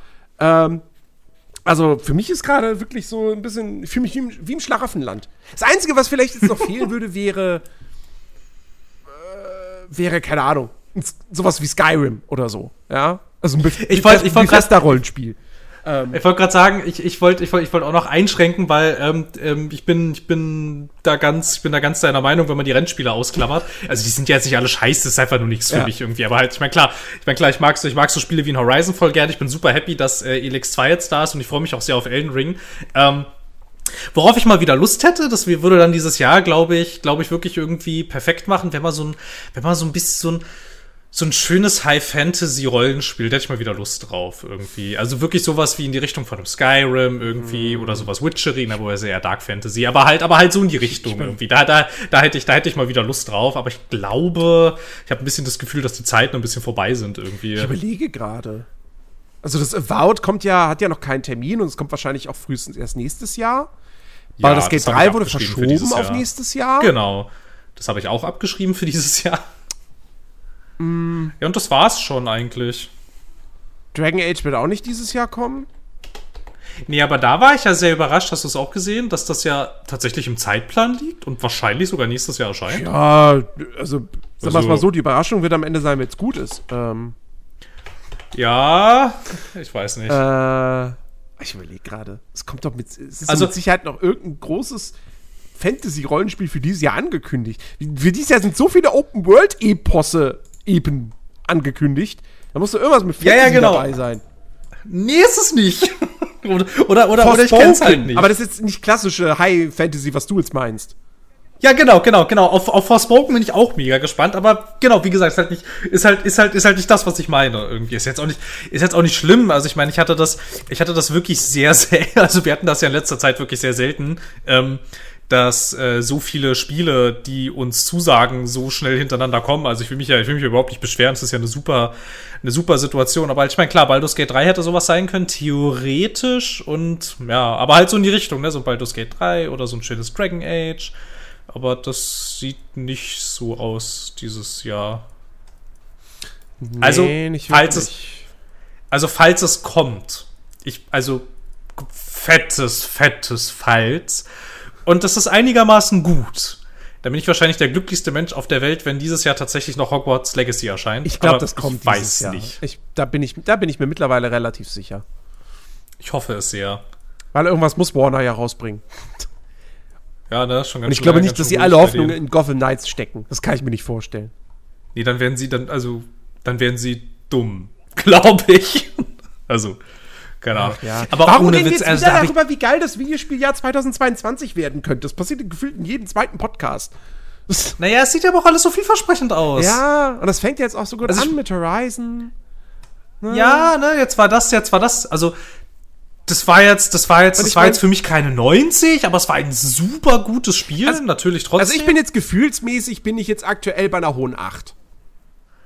Ja, ja. Ja, ja. du nicht so wirklich, ne, aber ich wäre bei so einer niedrigen bis mittleren 8. Aber äh, es ist schon, so. ist schon echt gutes, gutes Ding. Und wie gesagt, auch halt, das, das Production Value ist halt, wie gesagt, echt der Hammer. Also. Da kann jetzt so ein Dying Light 2 nicht mithalten. das habe ich leider noch nicht gespielt. Das habe ich, das habe ich mir, also ich habe es mir nicht gekauft und jetzt kamen ja andere Titel und so. Ich würde da so gerne mal rein. Ja, aber jetzt ist es vorbei. Guck mal, wenn dieser Podcast erscheint, dann können wir schon Elden Ring spielen. Ja, das, ja, das muss ich auch erstmal kaufen. Ja, ich auch wahrscheinlich. Aber das kostet alles Geld. Aber ich habe übrigens mir gerade noch mal so, jetzt gerade, ja. wenn ihr das, wenn ihr da draußen das jetzt gerade hört, dann spiele ich Elden Ring. Es sei denn, ihr hört es tagsüber, dann arbeite ich. Aber ähm, aber das ist, ah, ah ich freue mich so.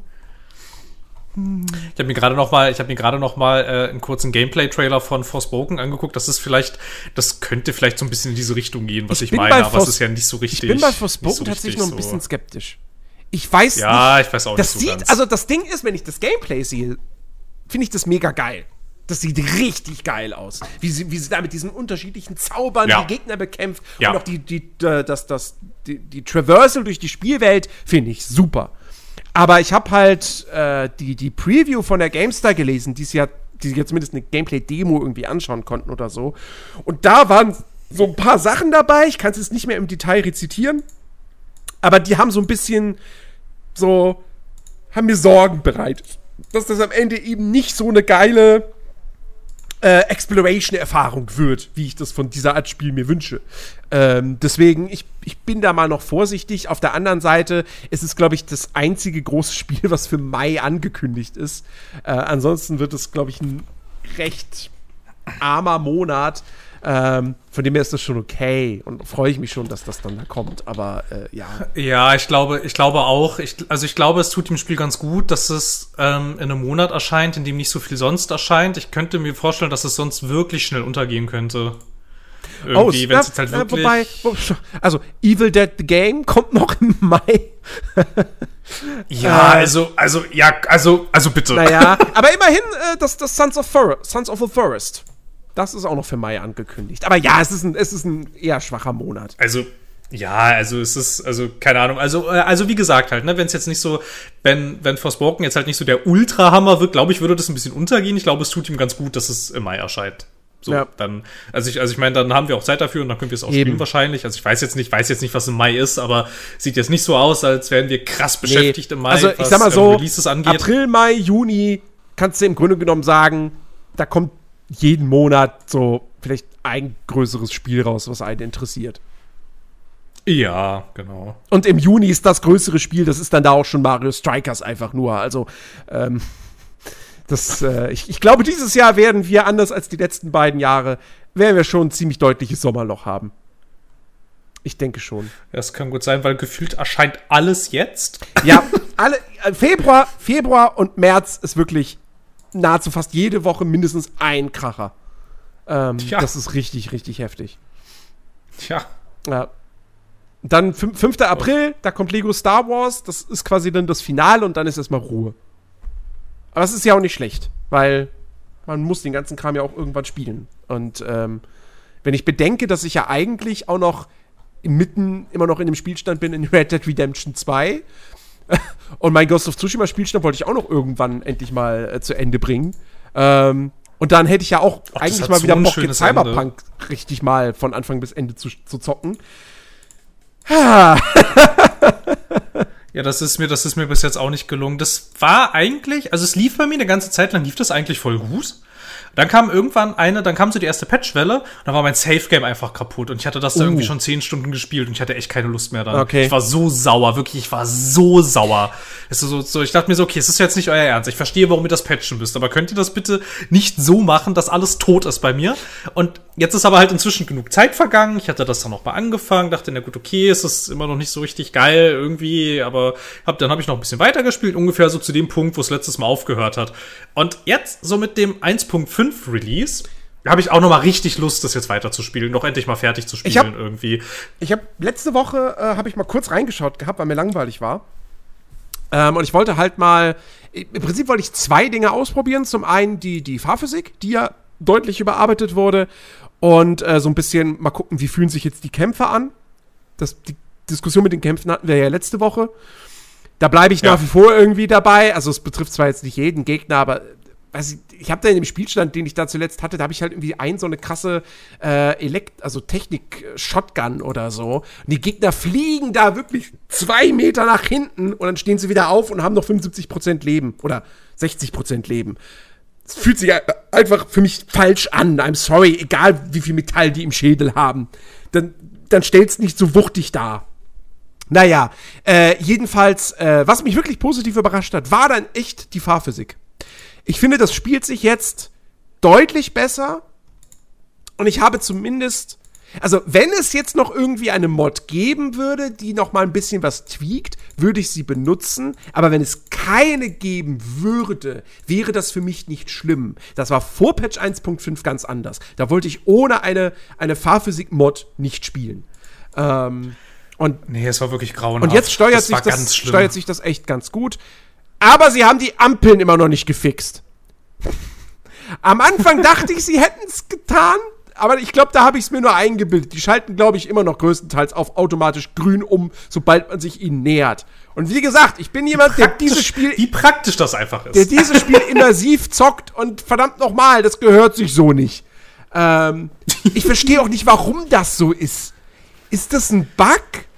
Aber, hm. und, der, und der, weil er einfach nicht relevant ist für 99% der Spieler, wird der nicht gefixt. Oder, oder ich, oder keine Ahnung, ich check ich nicht, was, was, was da schiefgelaufen ist. Naja. Ich könnte, ich könnte mir vorstellen, dass das, also ich will nicht ausschließen, dass, dass es Menschen gibt, für die das ein Ding ist, aber ich kann mir auch sehr gut vorstellen, dass das ein sehr spezifisches Jens-Problem ja, natürlich. ist. Das ist, ein, das, das ist ein total spezifisches Jens-Problem. Aber wie gesagt, ich, ich frage mich halt, wie so ein Bug entsteht.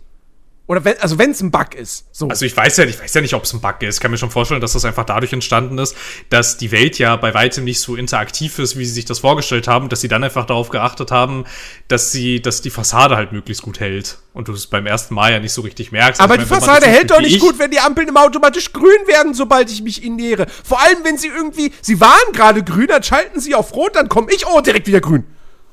Ach du, da kommt der Spieler.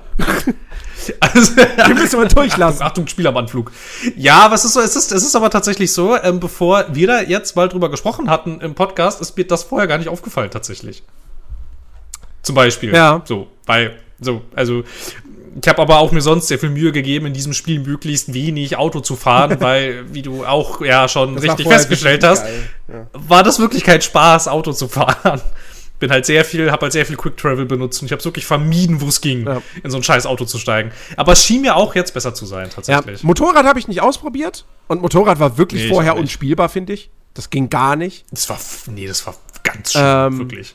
Aber ja, mal gucken. Also das ist schon, das ist schon ganz gut. Und wie gesagt, die werden ja noch weiter patchen. Da wird ja noch mehr kommen.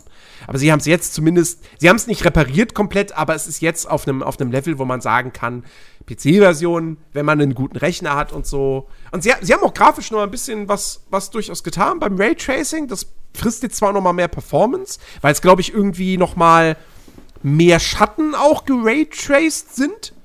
Ähm, aber das, das macht auch schon was aus, optisch, finde ich. Und bei mir läuft es halt trotzdem, zumindest in Full HD, super. Ähm, und äh, ja, also, ach Gott. Ich, allein, dass ich jetzt wieder darüber rede und nachdenke, kriege ich wieder Bock, das Ding zu spielen. Aber äh, wann soll ich das jetzt machen? Also, das ist ja, ist ja komplett ausgeschlossen. Ähm, ja, es geht gerade wirklich nicht. Ja. Ach Gott, ich sehe schon kommen. Dabei hatte ich eigentlich mir vorgenommen, im Sommerloch endlich mal wirklich richtig doll rein einzutauchen in Enderal. Ähm, das habe ich so lange schon auf der Platte und irgendwie immer mal wieder auch neu angefangen, versucht. Dann kam wieder irgendwas dazwischen und ah, das ärgert mich. Wie schön deutsch du das ausgesprochen hast, Enderal. Kennst du es gar nicht? Doch, ich kenne das. So. Das ist dieses äh Skyrim Total Conversion. Ja, das ist doch die, das ist doch, das, das sind doch die Menschen, die dieses Nerem auch genau, haben, ne? Genau. Und das ist ja. absolut fantastisch. Also das ist eins der Soweit ich das immer mal gespielt habe, wieder so, also ich habe auch einmal, habe ich das mal so über 20 Stunden gespielt, ist es mit eines der besten Fantasy-Rollenspiele der letzten Jahre und äh, wahrscheinlich sogar das, das, das, beste Spiel aus Deutschland, was in den letzten Jahren überhaupt irgendwie mal erschienen ist. Obwohl es eigentlich nur eine Mod ist. ist. Sowas, was ich, vielleicht ist das sowas, was ich suche. Ey, ich wette, das, das würde dir auch gefallen. Definitiv. Ja, das kann gut sein. Das Nerum fand ich damals ganz schön cool und äh, auf die Wunschliste setzen und äh, vielleicht auch gleich installieren. Mal gucken.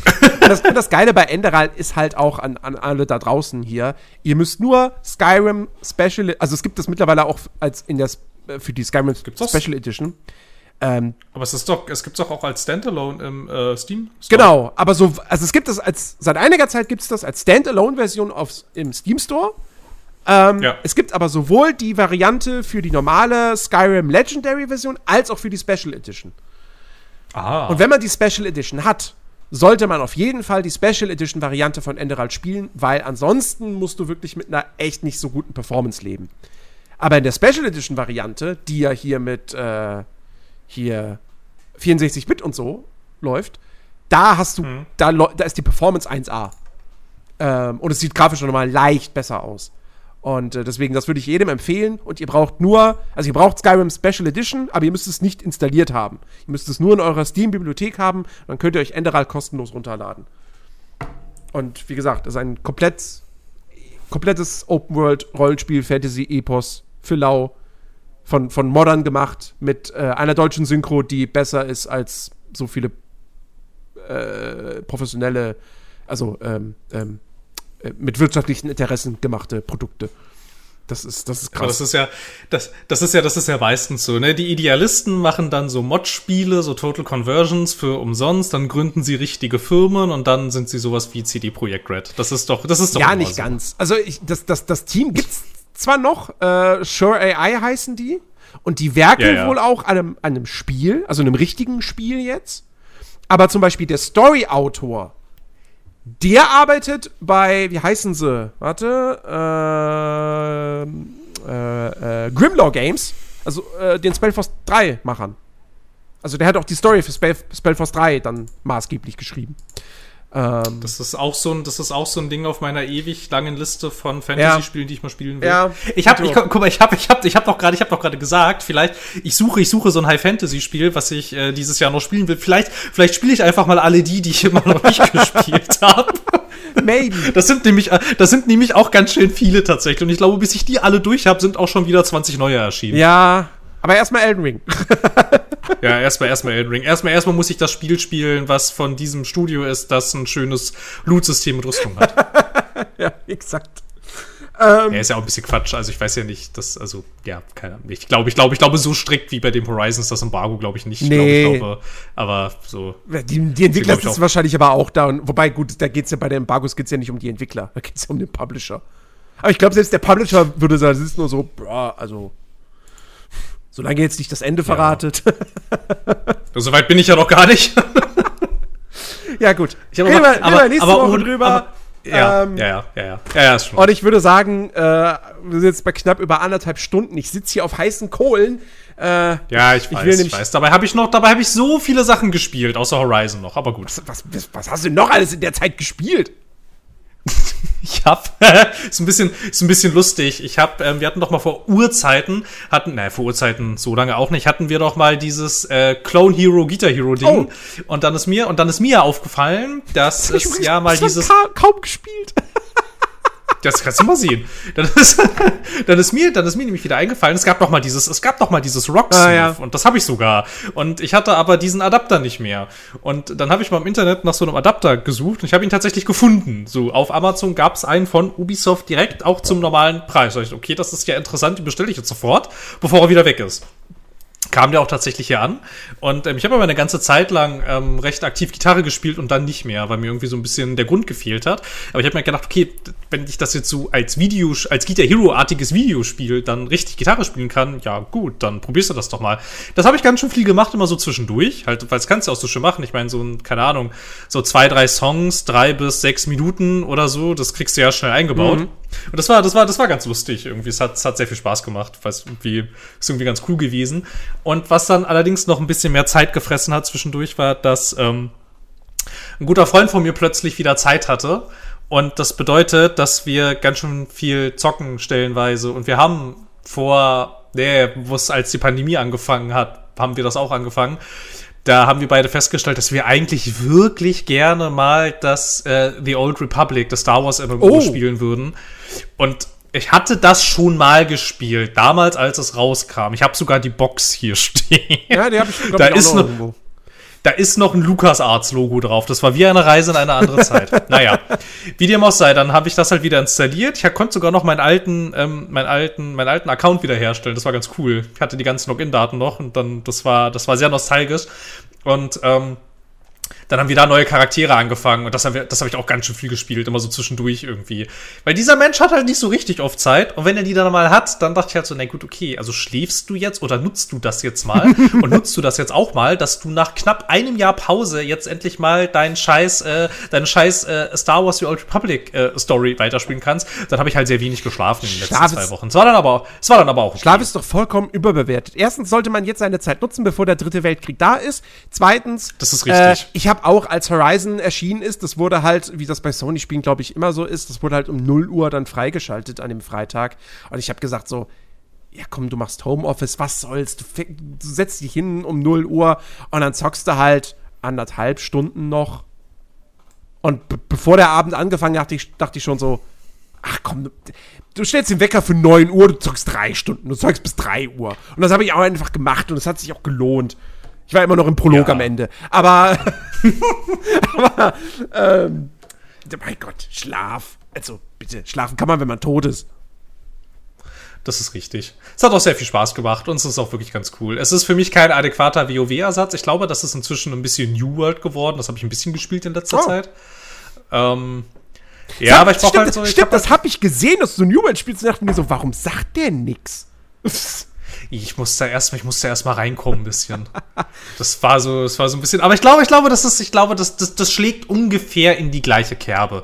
So, dieses ist nicht so anstrengend, aber es ist auch nicht so anspruchslos, dass man keine Lust hat, es zu spielen. Man kann es gut nebenbei es, spielen auch, finde ich. Genau, man kann es, wenn man möchte, so gut nebenbei spielen, noch weiß ich nicht, irgendwie einen Stream gucken, Podcast hören, irgendwas anderes nebenbei machen. Man kann da drin aber auch quasi richtig äh, eskalieren, wenn man möchte ja. und so. Und das ist ich, so, das, das habe ich halt so seit WoW nirgendwo mehr gefunden dieser Art. Entweder haben die Spiele zu viel Story, sind irgendwie zu anspruchsvoll, so, oder irgendwie, oder halt keine Ahnung, oder sind halt so Autoplay-MMOs und das ist halt auch so, so, boah, ja. irgendwie. Und ich weiß nicht. Also ich glaube, ich glaube, wenn sie jetzt, wenn sie jetzt in diesem Jahr ihre Roadmap einigermaßen hinkriegen und dann jetzt auch mal so cooler neuer Content kommt und vielleicht ein bisschen mehr Endgame, könnte ich mir schon vorstellen, dass das eine Zukunft hat. Ja, aber also ich glaube, also die große breite Masse wird es nicht mehr kriegen, aber wenn sie das jetzt eben mit der Roadmap und so, wenn sie das alles hinkriegen und die Probleme beseitigen, dann kann ich mir doch durchaus vorstellen, dass es vielleicht trotzdem so seine, seine ausreichend große, treue Community finden wird. Weil es ja doch einige Dinge rein schon vom Gameplay her deutlich anders macht als eigentlich alle anderen MMORPGs da draußen. Ähm, und ja, ich, genau. ich habe zwar vor ein paar Tagen deinstalliert, deinstalliert, weil ich irgendwie den Platz brauchte, aber weil ich da dachte so, naja gut, mein neues Nebenbeispiel, das wird ja jetzt Lost Ark, aber da sich da die Warteschlangenproblematik irgendwie nicht auflöst ähm, und ich auch irgendwie nicht sehe, dass, dass, dass sich daran jetzt so schnell was ändert, und also wenn ich dann jetzt halt mal irgendwie sage, oh, ich will jetzt unbedingt hier Rocket Beans gucken oder so, ich muss, ich will was dabei zocken, also Lost Ark geht ja nicht, weil das kann ich ja nicht spontan anmachen und spielen. Funktioniert ja nicht. Nee, da musst du dich, dann musst du dich ja morgens einloggen, damit du irgendwie in drei Tagen ja, exakt. kannst, so ungefähr. So, das ist ja total doof. Ja. Was weiß ich, kann sein, dass dann relativ schnell New World doch wieder auf meiner Platte landen wird. Ähm, weil ich irgendwie auf nichts anderes Bock habe. Irgendwie, keine Ahnung, weiß ich nicht. Normalerweise wäre wär mein Go-To wär halt der Football Manager gewesen oder, oder ein Euro Truck Simulator. Aber irgendwie auf beides habe ich gerade nicht so hundertprozentig Bock.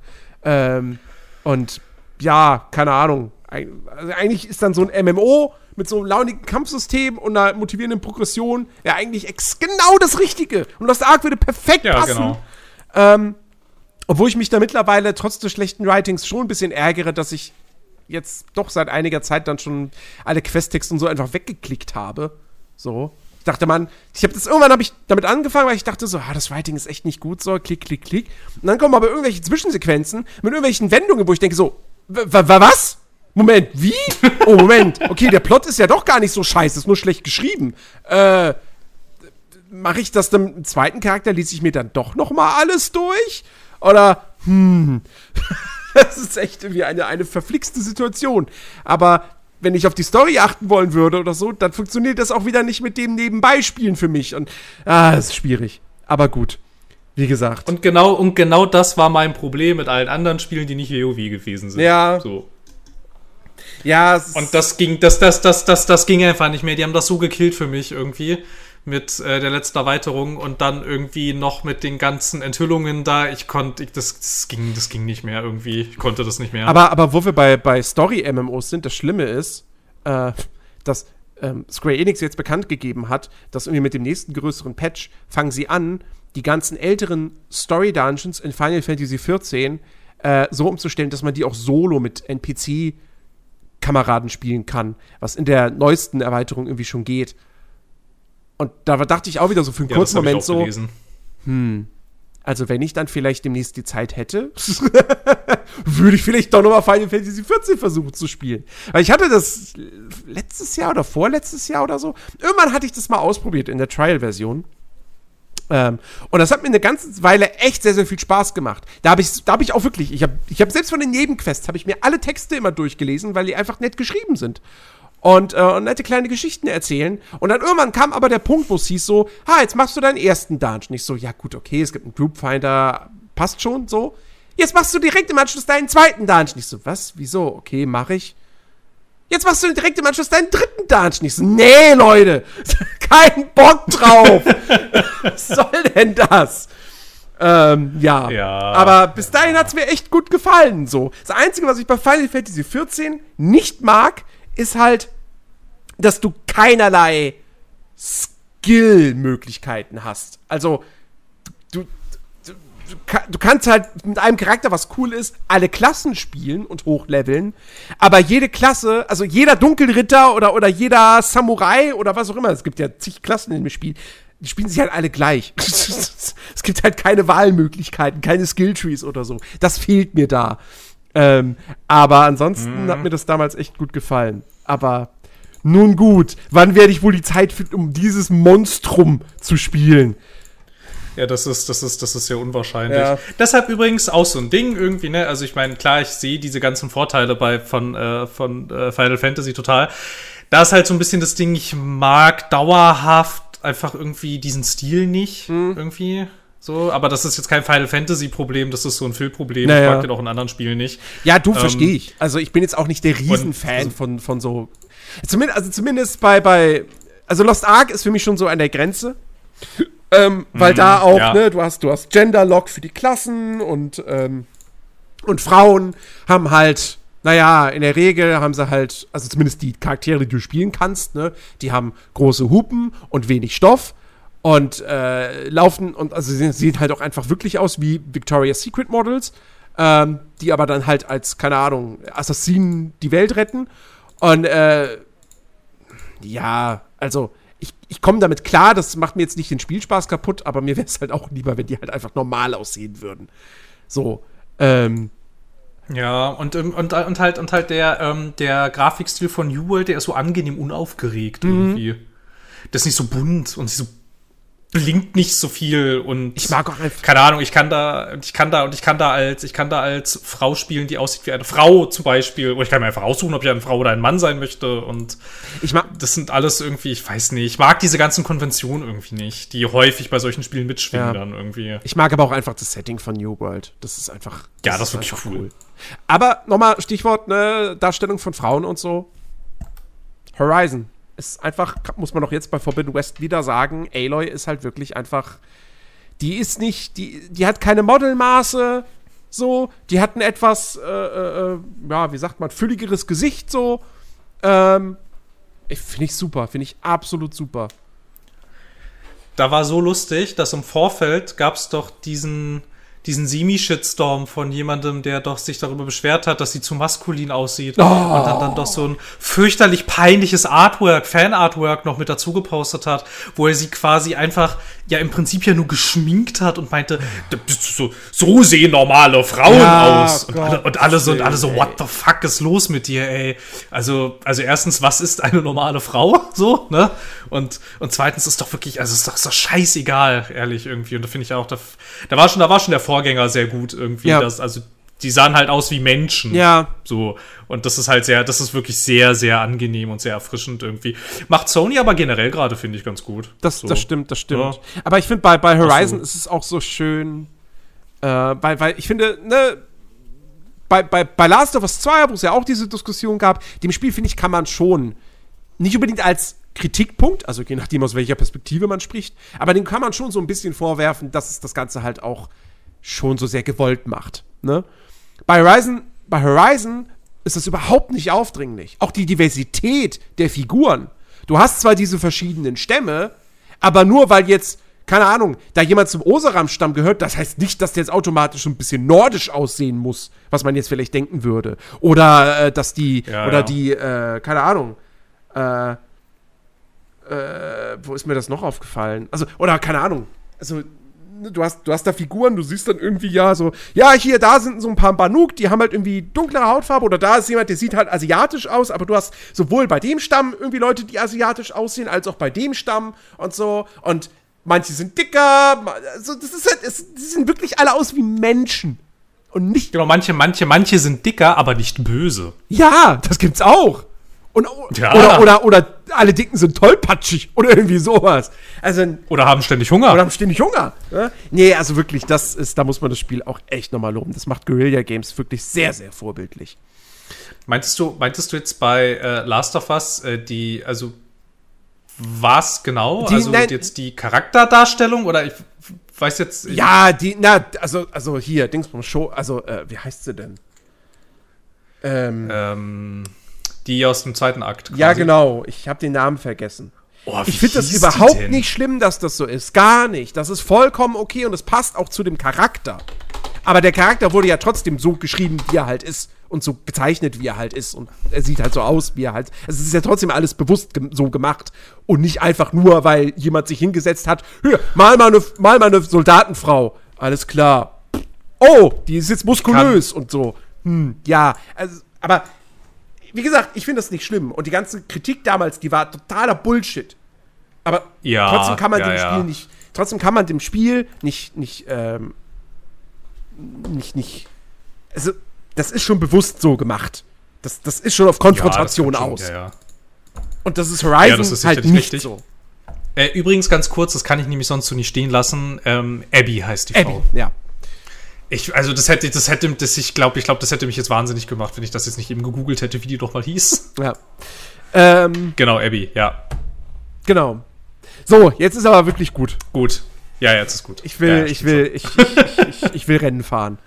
Ähm, ja, ja, ist okay. Fahr, fahr mal im Kreis. Ich fahr mal im Kreis, genau. Äh, ja, liebe Leute, nächste Woche wird mit Sicherheit wird auch ein fantastischer Podcast. Dann gibt es äh, die ersten Impressionen aus Elden Ring und aus einem anderen Spiel, äh, das auch äh, das im gleichen Genre zumindest zu finden ist. Ähm, und ähm, ja, und dann kann ich auch mehr zu Grid Legends sicherlich sagen. Jetzt ist wirklich gut hier. So, ich, ich, ich sitze auf heißen Kohlen. Also, lieb, ja, liebe ja, Leute, ja, ja, bis nächste Woche. Macht's gut. Kommt auf den Discord-Server. Diskutiert mit uns. Wie gefällt euch Horizon? Äh, und äh, zockt Elden Ring. Tschüss. Tschüss.